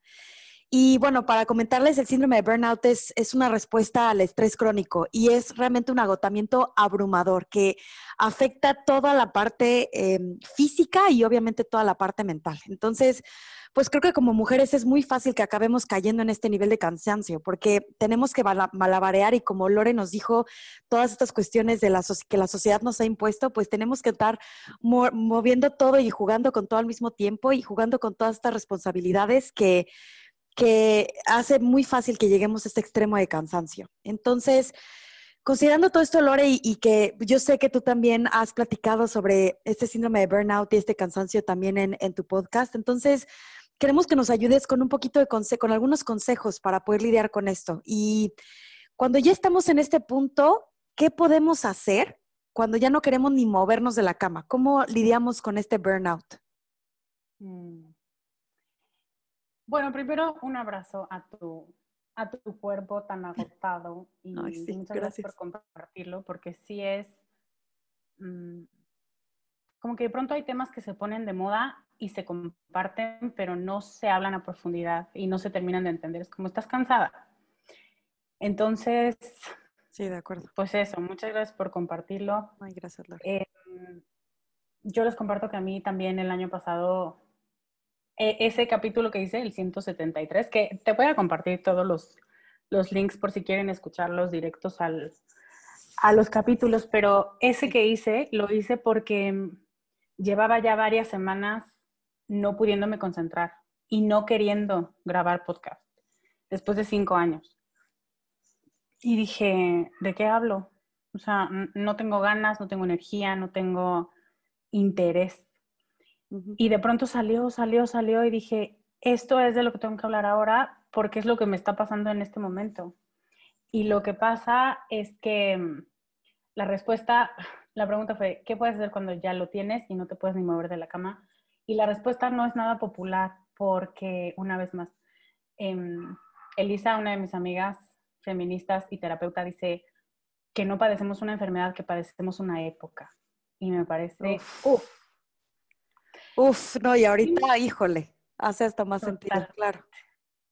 Y vivimos en una época donde mi respuesta es, necesitas darle tiempo. Y la reacción es como, ¿cuál tiempo? Pero ¿cuánto tiempo? ¿Cuánto tiempo es normal? ¿Cuánto tiempo es correcto? ¿En cuánto tiempo puedo avisarles que ya voy a estar de vuelta? Incluso los procesos de duelo también es como, no puedes pasar más de seis meses em, en duelo porque se te murió alguien que amabas. Y yo siempre digo, fuck ¿Cómo le puedes decir a una persona que esto aquí se acaba tu línea de dolor? Ya no puedes sentir más dolor. o sea, así más nazi la cosa. ¿no? sí, no, imposible es un poco lo mismo con el cuerpo, con el burnout. Y lo que es es, tu cuerpo se empieza a apagar, te empiezas a concentrar menos, empiezas a no querer hacer cosas que antes disfrutabas, se parece mucho a la depresión. Em, hay unos ciertos elementos que ya em, psiquiátricamente, si ustedes los investigan o los preguntan a un especialista que no soy yo, podrá hacer las diferencias, pero pues, es muy claro. Uno es, el trabajo me agotó y solo me siento así en este espacio físico. Y de pronto esto se empieza como a hacer cuando hemos vivido mucho tiempo en este desgaste en el lugar de trabajo, pues ya también llegando a mi casa, lo único que quiero es estar acostada porque me quiero recuperar del agotamiento de, de la exigencia que a lo mejor alguien más me ha puesto o que yo me he puesto sola en, en lo que hago profesionalmente. Entonces la respuesta es, necesitas darle tiempo a tu cuerpo y necesitas hacer las paces con ese cuerpo y decirle, lo siento mucho, no te he puesto mucha atención en estos días, ya lo sé. y el cuerpo habla siempre que no le estamos haciendo caso.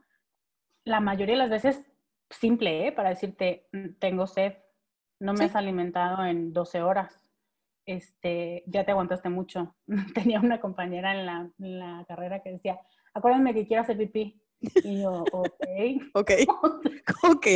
Que tu cuerpo no te dice. estaba muy ocupada en lo que estaba haciendo y todavía no quería ir. Entonces, claro. eso muchas veces. Y, y, es eso, entender que el cuerpo está cansado, que necesita tener presencia en nuestra vida. No tenemos presencia del cuerpo en general y sobre todo las que vivimos de la cabeza, las que estamos generando contenidos y generando investigaciones y haciendo cosas eh, para que otros las vean, las lean, las escuchen. Entonces es entender eso. Estoy haciendo cosas que me gustan y creo que me estoy pasando de la raya. O sea, sí existe algo que se llama trabajar demasiado. y nuestro cuerpo necesita atención y necesita ocio y necesita descanso. Y nos han enseñado que eso es un lujo. Y no es un lujo, es una necesidad fisiológica igual que comer y moverte para no entumirte. Entonces, Em, mi sugerencia es, primero, entender que el trabajo no es el culpable, ¿no? O sea, es como de pronto le agarras un poco de, hijo, es que ese lugar me pone mal. Y más bien son las condiciones. Y es el estar tan dedicada a una sola cosa y descuidar otras partes de ti lo que te puso mal. Hay que matizar, ¿no? Em, y lo que puedes hacer es una carta, una carta a tu trabajo por todo lo que agradeces. ¿no? Como yo disfruto mucho y esto es lo que más he disfrutado y gracias porque eres una oportunidad para que yo pueda ejercer, ¿no? Ejercitar mis talentos. Eh, gracias a lo mejor por la gente que he conocido, por los otros talentos que he reconocido y te agradezco. Y a lo mejor hacerle otro a tu cuerpo por todo lo que le quieres pedir una disculpa. O si tienes alguna práctica de, de meditación, poderle decir, tengo para ti em, cerrar los ojos y, tocar tu cuerpo, ¿no? Tocar tu corazón y hablar, y hablarle y decirle, lo siento mucho. Siempre acaba en llanto, se los aviso desde ahorita, porque tu cuerpo sabe cuando estás hablando con ella. Y entonces como, ah, esto sí es conmigo, voy a responder de alguna manera. Y la forma de responder del cuerpo siempre es con sensaciones o con actividad fisiológica, ¿no? Entonces, eh, siento mucho no haberte hecho caso, siento mucho que te estés sintiendo tan cansada. Eh, tómate el tiempo que necesites, ¿no? Como si fuera una hija. Yo no voy a dejar de trabajar porque no puedo. Me gustaría poderme estar, eh, no sé, tres semanas aquí sin moverte, ¿no? O, sin, o dándote lo que necesitas, pero la verdad es que sí tengo que salir a trabajar. Te prometo que mis horarios van a ser más estrictos para poder descansar. Que después de la comida voy a salir a dar una vuelta o dos vueltas a donde sea que trabaje pero sí te prometo cosas, ¿no? Si no puedes salir, si no puedes tomarte un break y si sí puedes, los estudios dicen que el 90% de la gente no toma vacaciones.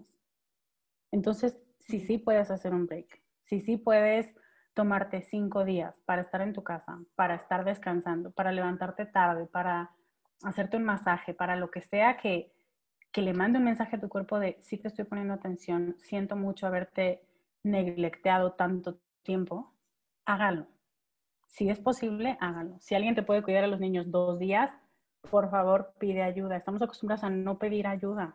por eso también nos burnouteamos. Porque creemos que tenemos que ser las salvadoras de todo, de todos y en todos los ámbitos de nuestra vida.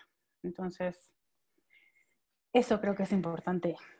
Sí, no, totalmente, Lori. Justamente ahorita que dices, me, me resonó algo y me pareció muy bonito, porque, bueno, una de las principales cuestiones que yo sentía cuando estaba con ese agotamiento era al despertar, literal, el momento en el que entraba en conciencia, era cuando las piernas y los brazos me empezaban a arder muchísimo. Y era justamente, bueno, después de mucho platicar con esta doctora que les platicaba y de intentar analizar, porque yo decía, porque yo me despertaba con ese dolor y yo decía, es que algo tengo, ¿no? O sea, tengo un tumor, tengo algo que me está, ya sabes, empiezas con la parte muy racional. Y los doctores de donde vivo, por más que me hacían estudios y pruebas y todo, todo salía limpio y todo salía perfecto y nadie entendía por qué me dolía todo el cuerpo. Y cuando fui con esta doctora me decía, no, es que no es que tengas alguna cosa fisiológica, es tu cuerpo gritándote, vuélvete a dormir porque estoy cansado.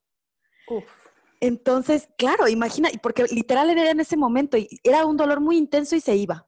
Y ya podía yo comenzar y cuando ya estaba yo muy cansada, era cuando llevaba yo mucho tiempo caminando, era cuando me empezaba a doler y entonces se me quitaba acostándome y me decía, es que sí, es tu cuerpo pidiéndote, descansa. Entonces, y también cuando me dijo, es que yo le decía, es que bueno, ¿y ahora qué hago, no? Ok, ya, ya tengo mi diagnóstico, perfecto. Y como buena, bueno, no sé si eso es parte de ser científico, no sé de dónde demonios venga, pero es como, bueno, ¿y ahora qué pastilla me tomo, no? ¿Qué hago? ¿Y cómo lo quito mágicamente? Porque, pues tengo, y como buena workaholic, tengo que regresar, ¿no? O sea, tengo que seguir trabajar, tengo que, tengo mucho tiempo, muchas cosas que hacer. Y me dijo, no, dormir. Me dijo, tu, o sea, tu receta es vete a la cama, duerme descansa, tómate una semana de vacaciones. Y yo no es que, ¿cómo, cómo me estás? Me dijo, tienes que hacerlo. Y, y, justamente me dijo, en este tienes que hacerlo y tienes que dormir y descansar, es el apapáchate. Consiente a tus piernas, cómprate una cremita, algo que te dé masaje. El, el, platica contigo misma el decir, me merezco descansar, lo necesito. Y sí, la verdad es que yo, eh, yo puedo decirles que justamente esto que nos comenta Lore de, de, de darnos ese cachito y ese espacio y ese apapacho, la verdad es que a mí sí me, ayudó mucho y obviamente pues el ritmo de trabajo pues no cambia y, hay que seguirle dando y todo, pero en darme esos ratitos una vez a la semana, meterme a la tina, aunque sean 20 minutos de estar en silencio yo solita, hecha bolita en la cama, el, decir a mi cuerpo gracias, ¿no? Gracias porque hoy trabajamos un chorro y estamos cansados, pero gracias. Me, me, ha cambiado, ¿no? Me, me, ha ayudado por lo menos a sobrellevar y justamente esta etapa final del doctorado que ya muchos de ustedes este, se imaginarán que es una locura, pero bueno, me da estos tiempitos de, de pues no volver a llegar a este extremo, ¿no? De, en el que mi cuerpo me, me, decía, ya para, por el amor de Dios, porque ya no podemos, ¿no? Pero bueno, obviamente, y, espero que algunas de las que nos escuchan, pues estén todavía antes de llegar a este, a este cansancio excesivo y antes de llevarse a este extremo. Entonces, ¿qué, nos recomendarías pues para, para detenerlo, ¿no? O sea, para no, para, para prevenir que lleguemos a este punto. Yo creo que es, o sea, si el burnout implica, bueno, primero aplausos a tu doctora, ¿no? Es como un enfoque de maravilla. Claro, porque no te hubiera dicho, mmm, toma esta pastilla y esta otra. Y... Sí, de acuerdo. Entonces, es poder responder con lo que de verdad hace falta. Y si estamos diciendo que lo que hace falta es descanso ten rutinas. O sea, ten rutinas que abarquen a todas las partes de ti, no solamente a la cabeza. Las que estamos muy formadas en temas, eh, o sea, que, que, nos engolosinamos con, yo tengo ahorita, en este momento, 25 pestañas abiertas con artículos de investigación que no voy a leer pronto, pero que están en in the back of my mind, que digo, sí tengo que leerlas, sí tengo que hacerlo pronto. Entonces, ya tu mente tiene como un, una lista inmensa de pendientes que yo creo que en 20 años puedes terminar. Libros, ah, hice, ustedes háganlo, a ver si les pasa igual que a mí. Hice una lista de los libros que he comprado y no he leído. Ay, sí. Y son 200. Son 200. Sí. O sea, todo eso es lo que quiero saber y no, todavía no sé. y me estresa. sí, sí, sí. Entonces, si te pasa como a mí y tienes una mente así que es súper engolosinada y que puede estar sin dormir porque de verdad le ilusiona mucho saber más, esa es la primera señal de que necesitas poner en tu agenda como si fuera cita médica el descanso, los momentos de ocio y los momentos de creatividad, ¿no? de verdad ponlo en tu agenda que te bote un recordatorio, salir a caminar y hazle caso, ¿no? Porque si no se vuelve una cosa horrible que termina siendo persecutoria y así. Pero no, es, no, ignorarlo. Claro, yo decidí que voy a poner atención a otras cosas que no son mi mente. ¿Cómo puedo atender a mi cuerpo? ¿Cómo puedo atender? Y las meditaciones de 10 minutos en la mañana son súper activadoras y son súper de conectar contigo y con tu cuerpo. Entonces, puede ser eso, puede ser breaks a la mitad del día, puede ser, pues eso, como diferentes cosas que, y los fines de semana, si puedes, yo por eso me burnouté, porque yo no cerraba la computadora ni los domingos. Entonces, si puedes cerrar la computadora o, cerrar el trabajo, aunque sea solo los domingos, y vivir lo que vaya pasando. Ahora vamos a ver la tele, sí. Ahora salimos a caminar, sí. ¿Quieres ir a comer? Sí. O sea, no tengo mi agenda comprometida por todo el año. No, no puedo, necesito tener espacios de... Necesito poderle decir a todas las partes de mí que también ellas son importantes que no, no solo la mente es importante.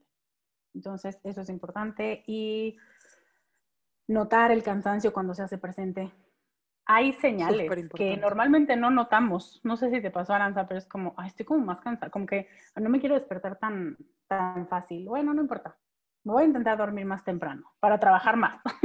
Sí, sí, bueno, nota, nota el cansancio, porque el cansancio ya acumulado o que ya llevas un par de semanas no pudiéndote despertar, como que se siente pesado, eso implica que tu cuerpo está más cansado que de costumbre porque probablemente ya tiene ahí un desfase de me estás exigiendo más de lo que me estás dejando descansar.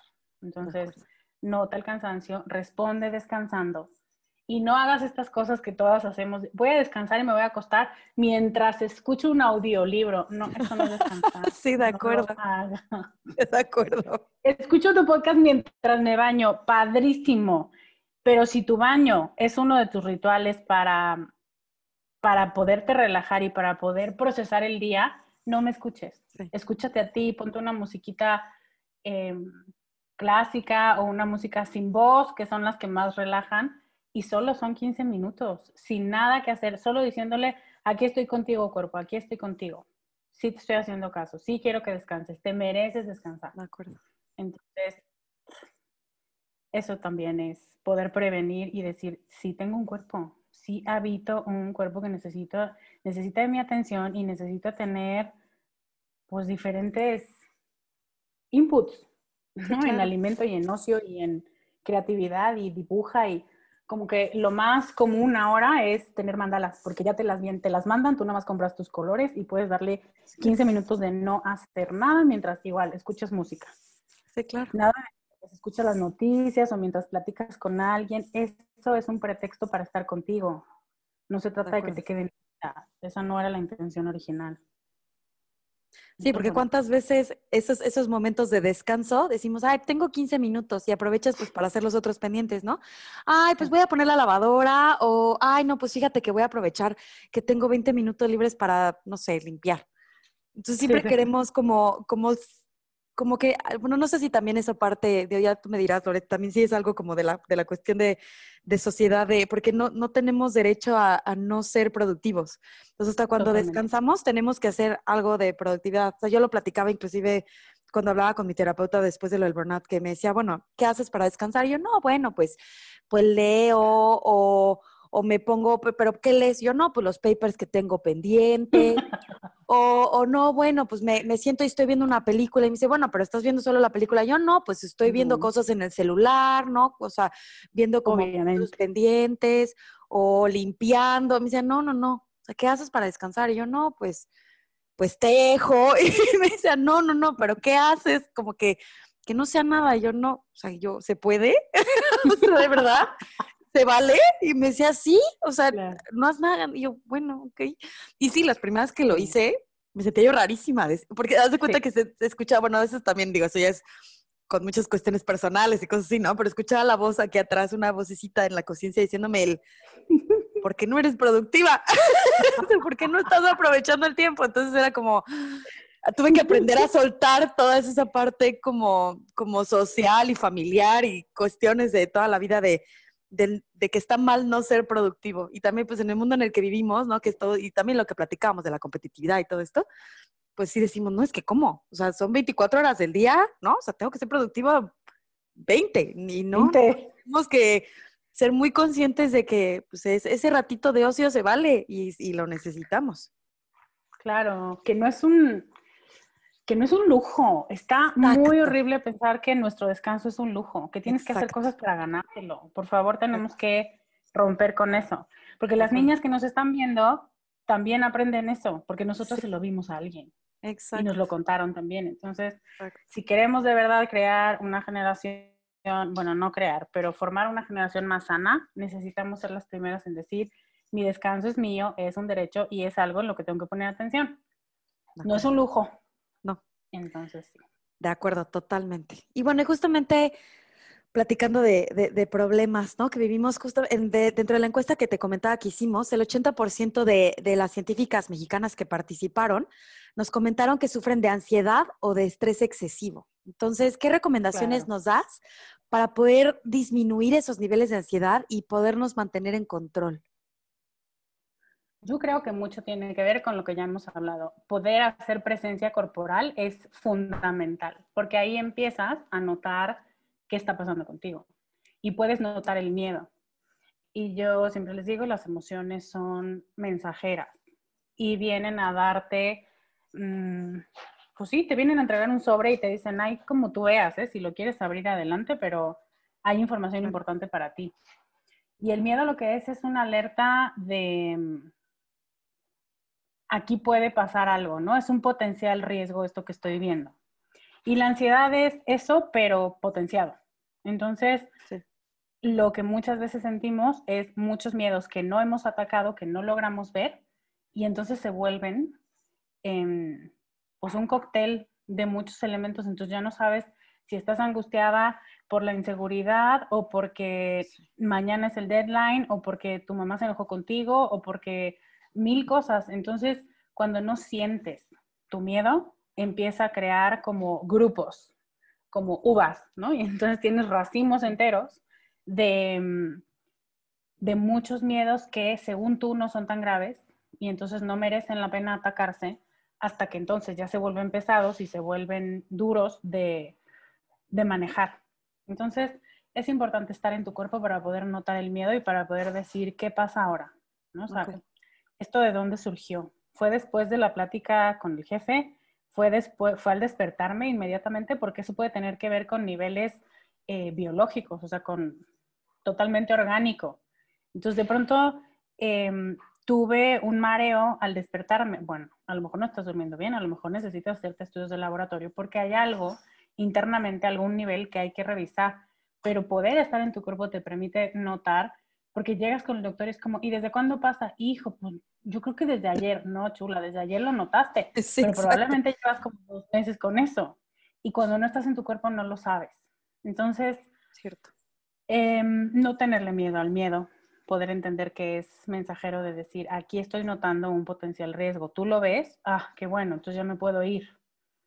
Y pedir ayuda, pedir ayuda psiquiátrica cuando haga falta. Tenemos muchos tabús sobre la psiquiatría y, esta parte que les digo del orgánico, pues es que por más que tú quieras tener la mejor actitud y ser la más positiva y lo que quieras, si tu química cerebral no está balanceada, solo te vas a frustrar mucho más porque vas a pensar que, que lo que estás haciendo no es suficiente. Y claro que no es suficiente porque necesitas un poco de apoyo, pues eso, químico, ¿no? Entonces, no le tengamos miedo a este, a este pedir ayuda de, de alguien que puede hacer un mucho mejor diagnóstico que nosotros diciendo, no, yo creo que tengo que dormir más. Ok, sí, y además, ya viste que internamente em, no necesitas ayuda, porque eso es fundamental. Y, y, sí, yo diría estar en tu cuerpo y dedicarle espacio a tu cuerpo y estar cuando te bañas, o sea, ya las rutinas que ya haces todos los días, puedes convertirlas en presencia corporal. Cuando te bañas, ¿cómo vas viendo? ¿Y cómo te sientes? ¿Estás más cansada que ayer? ¿Se te cae más el pelo que ayer? Eh, ¿Te hormiguea algo? ¿Estás bien? Y dar también ese espacio para decir, te quiero, te quiero, te quiero, hoy nos va a ir muy bien, gracias por estar conmigo, gracias por eh, hacer un escaneo, ¿no? Gracias a mis pies por moverme a todos lados y gracias a, mi cadera por alojar, ¿no? Eh, todos, o sea, como por ser la base de todos mis órganos y mantenerme viva y gracias, gracias, gracias. Eso también es presencia corporal. El cuerpo no requiere mucho mantenimiento en este sentido, ¿no? Como energético, pero en cuanto le hablas, responde, es como un perro muy receptivo, buena onda, que te mueve la cola en cuanto lo volteas a ver. Así es de noble el cuerpo, de verdad. Volteas y, le dices, oye tú, entonces te despierta y te dice, ¿qué pasó? ¿Qué necesitas? ¿Cómo te ayudo? Porque esa es su labor, mantenernos vivas y mantenerse al pendiente de qué nos hace falta. Que si plaquetas o que si más oxígeno o que si lo que sea. Entonces, cuando energéticamente le hablas y le pides y le, y le preguntas, también responde fácil. Entonces, deja que esa presencia Em, forme parte de tu día a día, que se exprese el cuerpo llorando, durmiendo, estirándose, bailando, o sea, necesitamos tener, habitar mucho más el cuerpo en el que vivimos. Y eso sirve mucho para bajar, para hacer conciencia de qué está pasando con la ansiedad. Y si es demasiada o si es orgánica, entonces necesitamos pedir ayuda. Sí, padrísimo, Lore, totalmente de acuerdo. Y pues bueno, también em, pues nosotros sabemos la realidad en la que estamos viviendo actualmente en este 2020 y esto de la pandemia y de la nueva normalidad nos está generando más presiones y problemas encima de los que ya, de los que ya teníamos. Científicas que, por ejemplo, son madres, ahora también tienen que lidiar con clases en línea y también hay que estar haciendo ciencia a distancia y pues no queda de otra más que acabar extrañando el laboratorio y pues acomodarse a una nueva rutina hasta que todo esto llegue a un, pues a un algo nuevo, ¿no? A un, nuevo, una nueva estabilidad que no sabemos cuándo vaya a suceder. Entonces, y bueno, justamente porque también gran parte de las presiones que las científicas de nuestra comunidad sentían, pues estaban relacionadas con, con estos cambios de la pandemia. Entonces, ¿qué recomendaciones le darías a nuestra comunidad para, pues, primero tener paz en respecto a todos estos cambios y, saber que todo, que pues todo, aunque haya mucho estrés y mucha incertidumbre, pues eventualmente pues va a acabar. Y pues segundo, cómo poder balancear todas estas nuevas responsabilidades que, que pues, que adicionales a las que ya teníamos antes de que empezara la pandemia. Mm, ya sé. Primero, mi reconocimiento a todas las mamás que están comprometidas en la formación de sus hijos en esta pandemia son mis heroínas. A los papás que también cachan, que también es su rol y no están haciendo un favor, también em, reconozco que no está haciendo, o sea, que está siendo muy retador.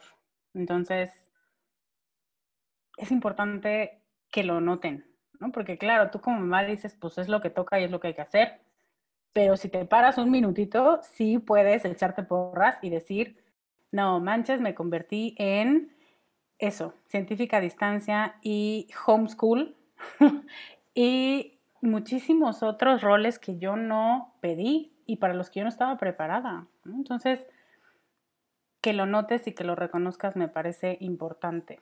En cuanto a la pandemia, quiero primero decir que todos estamos igual, que esto nos ha sacudido de formas brutales, a unos más que a otros.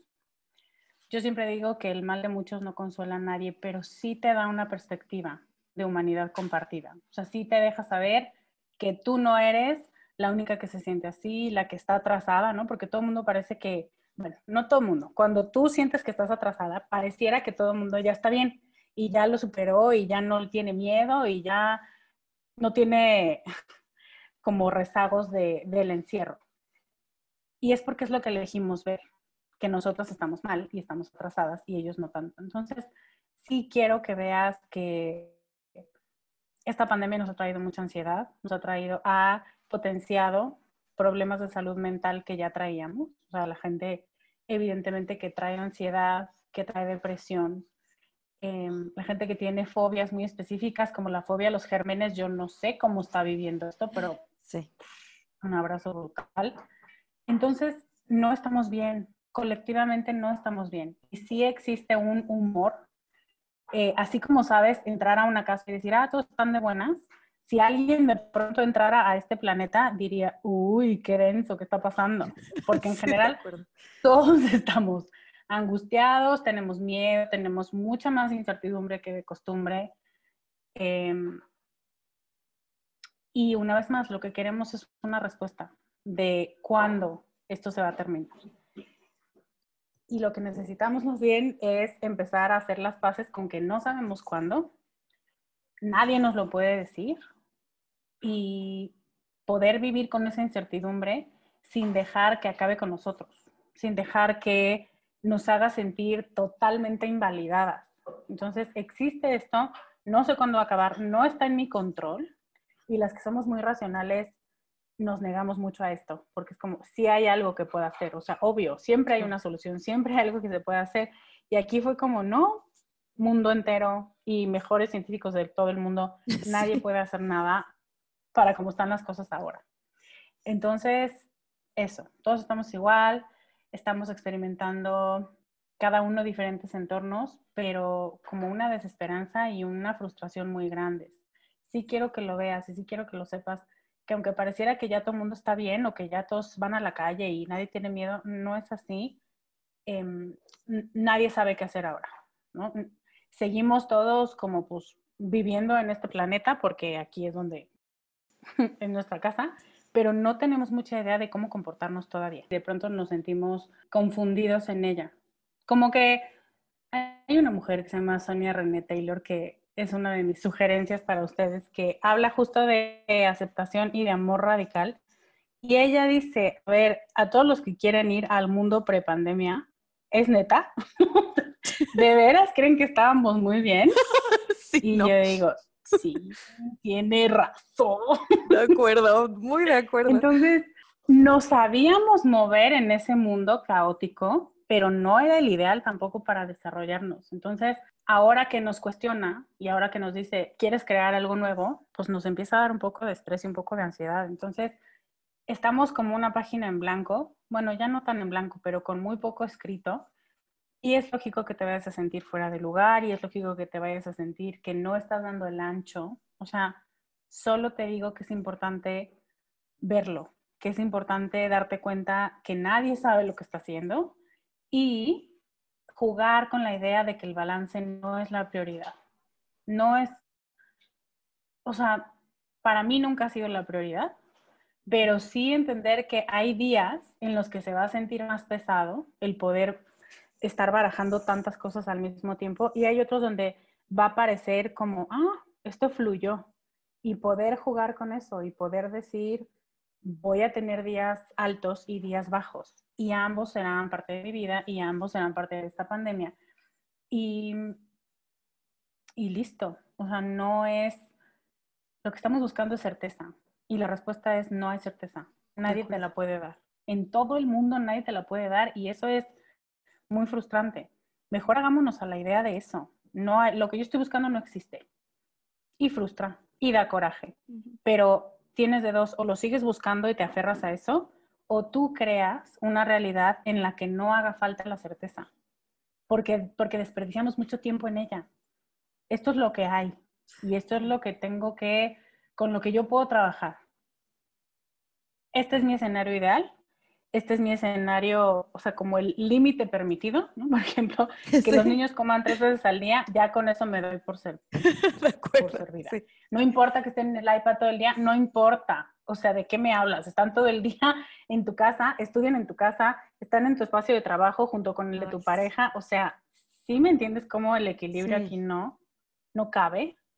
Entonces sí es importante cuáles son los básicos que tenemos que cumplir. Entonces me da igual, tendieron la cama, está perfecto, me da igual que coman chetos, sí, no importa. Se van a cansar solitos de los chetos en tres días. Porque, sí, de acuerdo. Porque pasa, Entonces, no estar buscando, eso es lo que nos angustia muchísimo, decir cuál es Solo quiero lo mejor para mi familia, por supuesto. Todos queremos eso. Pero en este momento, lo mejor para tu familia, ¿qué es lo básico? Que no te requiera toda tu energía, porque vamos a terminar muy ansiosas y muy burnouteadas. Sí, totalmente de acuerdo, Lore, porque creo que, como bien dices, pues no, no nos queda más que, que mm, que salir adelante con las herramientas que tenemos y dejar, como ya habíamos platicado, pues dejar a un lado todas esas exigencias de que queremos ser perfectos hasta en pandemia. Pues no, no se puede. Tenemos que estar muy conscientes de nuestros límites. Me encanta, Lore. Y pues bueno, para finalizar la plática, eh, quiero que hagamos una, una, dinámica que justamente fue inspirada en nuestro guion, justamente por, eh, por tu podcast, por Con Amor Carajo. Entonces, queremos hacerte unas preguntas que le hacemos a todas nuestras invitadas para que, te, para que pues nuestra comunidad te conozca un poquito más en, en esa parte personal. Entonces, pues hablando de ti, ¿cuál fue tu primer acercamiento con la psicología? ¿Y hubo alguien en particular que te inspirara a, a convertirte en coach de vida? Sí, hubo una psicóloga que mm, escuché una vez, yo era una señora, ¿no? Siempre fui una señora, entonces acompañaba a mis papás a las pláticas informativas de mis hermanos. Me encanta. Entonces, una de esas pláticas la dio y yo la vi y volteé con mi mamá y le dije, yo quiero ser como ella. Y me acuerdo perfecto ese día pararme y hacer fila y decirle, oye, yo un día voy a trabajar contigo. Y la otra así de, ay, mi vida, qué linda. Y sí terminé trabajando con ella y terminé como entendiendo mucho mejor cómo, sí, cómo funcionaba la psicología clínica y fue para mí pues como uno de mis primeros elementos de manifestación, ¿no? Entonces dije, sí, sí quiero. Y que me inspirara a convertirme en coach de vida, la verdad es que han sido muchas coaches em, norteamericanas. Sarah Jenks ha sido, fue para mí una muy, muy clara influencia, porque justo hablaba de empoderamiento femenino, de espiritualidad, em, de aceptación corporal, y dije, bueno, yo quería ser ella. Hasta que dije, no, ella tiene su propia voz, yo no necesito como duplicarla, pero ella ha sido una gran influencia para mí. Ay, padrísimo, Lore. Y es que justamente las, estas esta pregunta en particular la hacemos porque sí es, creemos que es muy importante el evidenciar lo, lo necesario que son estos estas mentores y estas personas a las que podamos admirar para, pues, para llevar a cabo las carreras. Y me encantó, me encantó lo que dijiste. Porque sí, es, es, es tan bonito eso. Sí, yo quiero ser como ella y que trabajaste con ella, qué, qué padre. Qué bonita experiencia, Lore. Y pues bueno, además de todo esto, ¿qué, ¿qué es lo que más disfrutas de ser justamente coach de vida? Pues yo creo que el trabajo con las mujeres, o sea, tener la, el privilegio y la fortuna de poder atestiguar em,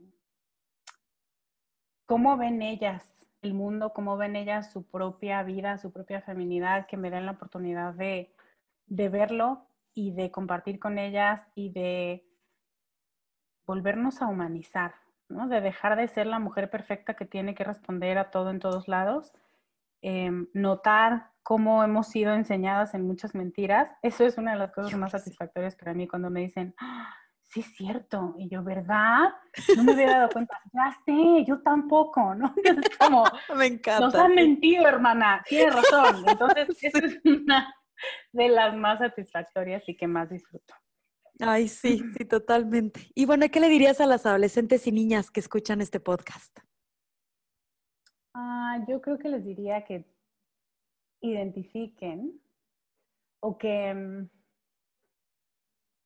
recuerden siempre que todas las partes de ellas son importantes, que todas las emociones son mensajeras y que no les tengan miedo a ninguna y que tampoco busquen satisfacer a alguien más por encima de quienes son y de, de quienes son en esencia.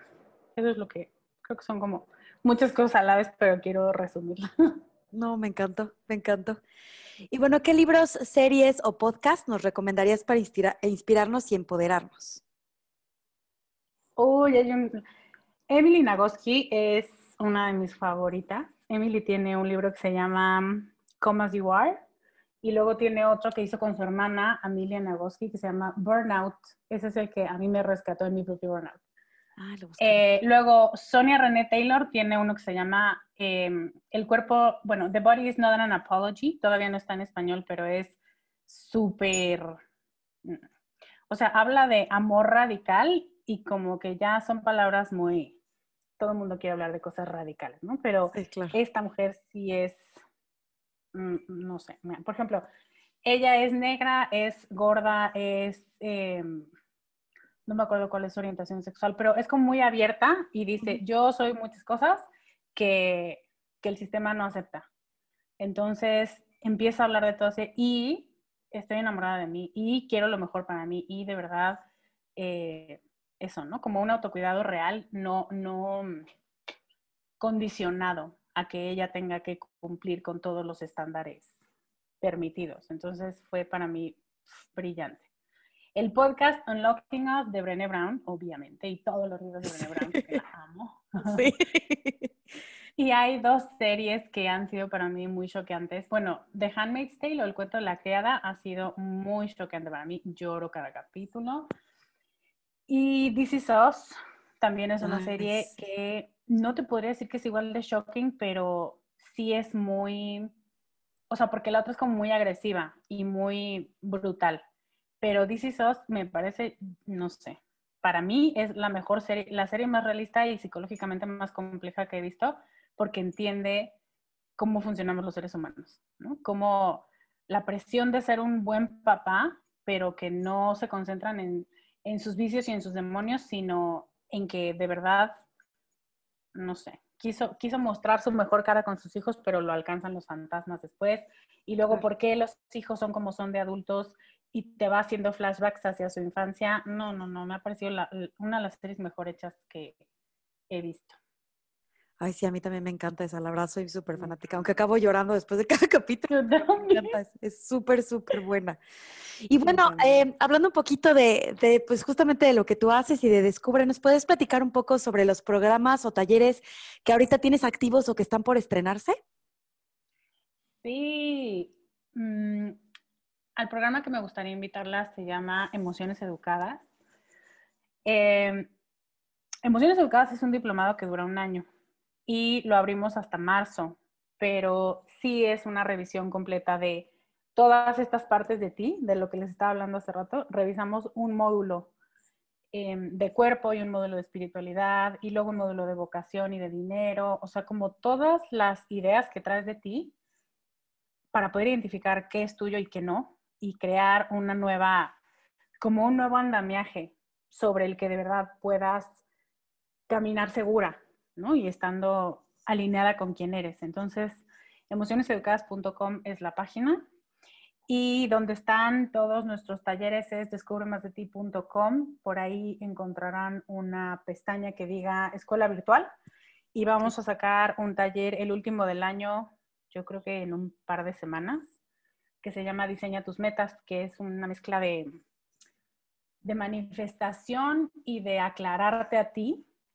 eh, ¿por qué quieres eso? ¿no? O sea, soy mucho de, pues eso, de cosas energéticas, pero con fundamento. No, me gusta, como les decía, yo me amo, yo me sí, pero ¿por qué te amo? ¿Y por qué no es cierto eso que estás diciendo? ¿no? Entonces, ese es el tipo de, de contenido que a mí me gusta hacer. Em, y bueno, se pueden suscribir a la lista para estar sabiendo cuáles son los programas que siguen en descubremasdeti.com, diagonal lista. Buenísimo. Y, bueno, y obviamente no se pueden perder cada semana el podcast de Lore, que es Con Amor Carajo, que como ya les dije, es uno de los más escuchados en México y Latinoamérica en Spotify. De verdad, es una gozada, no se lo pueden perder. Yo soy fan, me encanta, porque además es, como pueden escuchar a Lore, la verdad es que es es muy fácil sentirse acompañada cuando la escuchas, como que te estás echando un cafecito con una amiga que te entiende perfecto.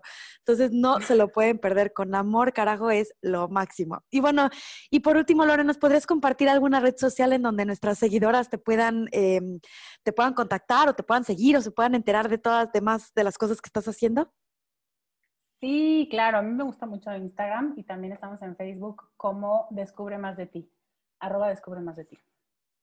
Perfectísimo, pues ahí, les encargo que la sigan. Y pues bueno, muchísimas gracias Lore por esta plática tan increíble y por tanto consejo y por compartir tantas experiencias que yo sé que a nuestra comunidad le va a servir muchísimo para sentirse muchísimo mejor con, con ellas mismas. Fue un verdadero placer tenerte como invitada.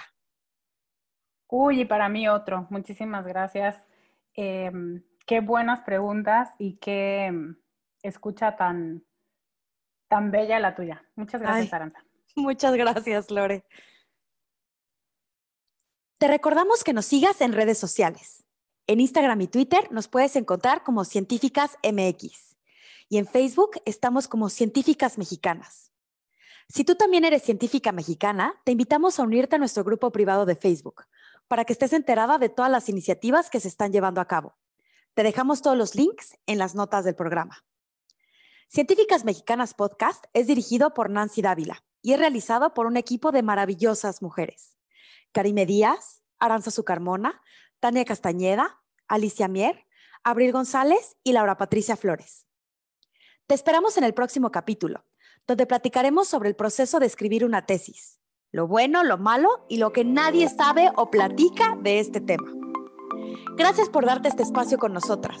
Nos escuchamos en el próximo episodio.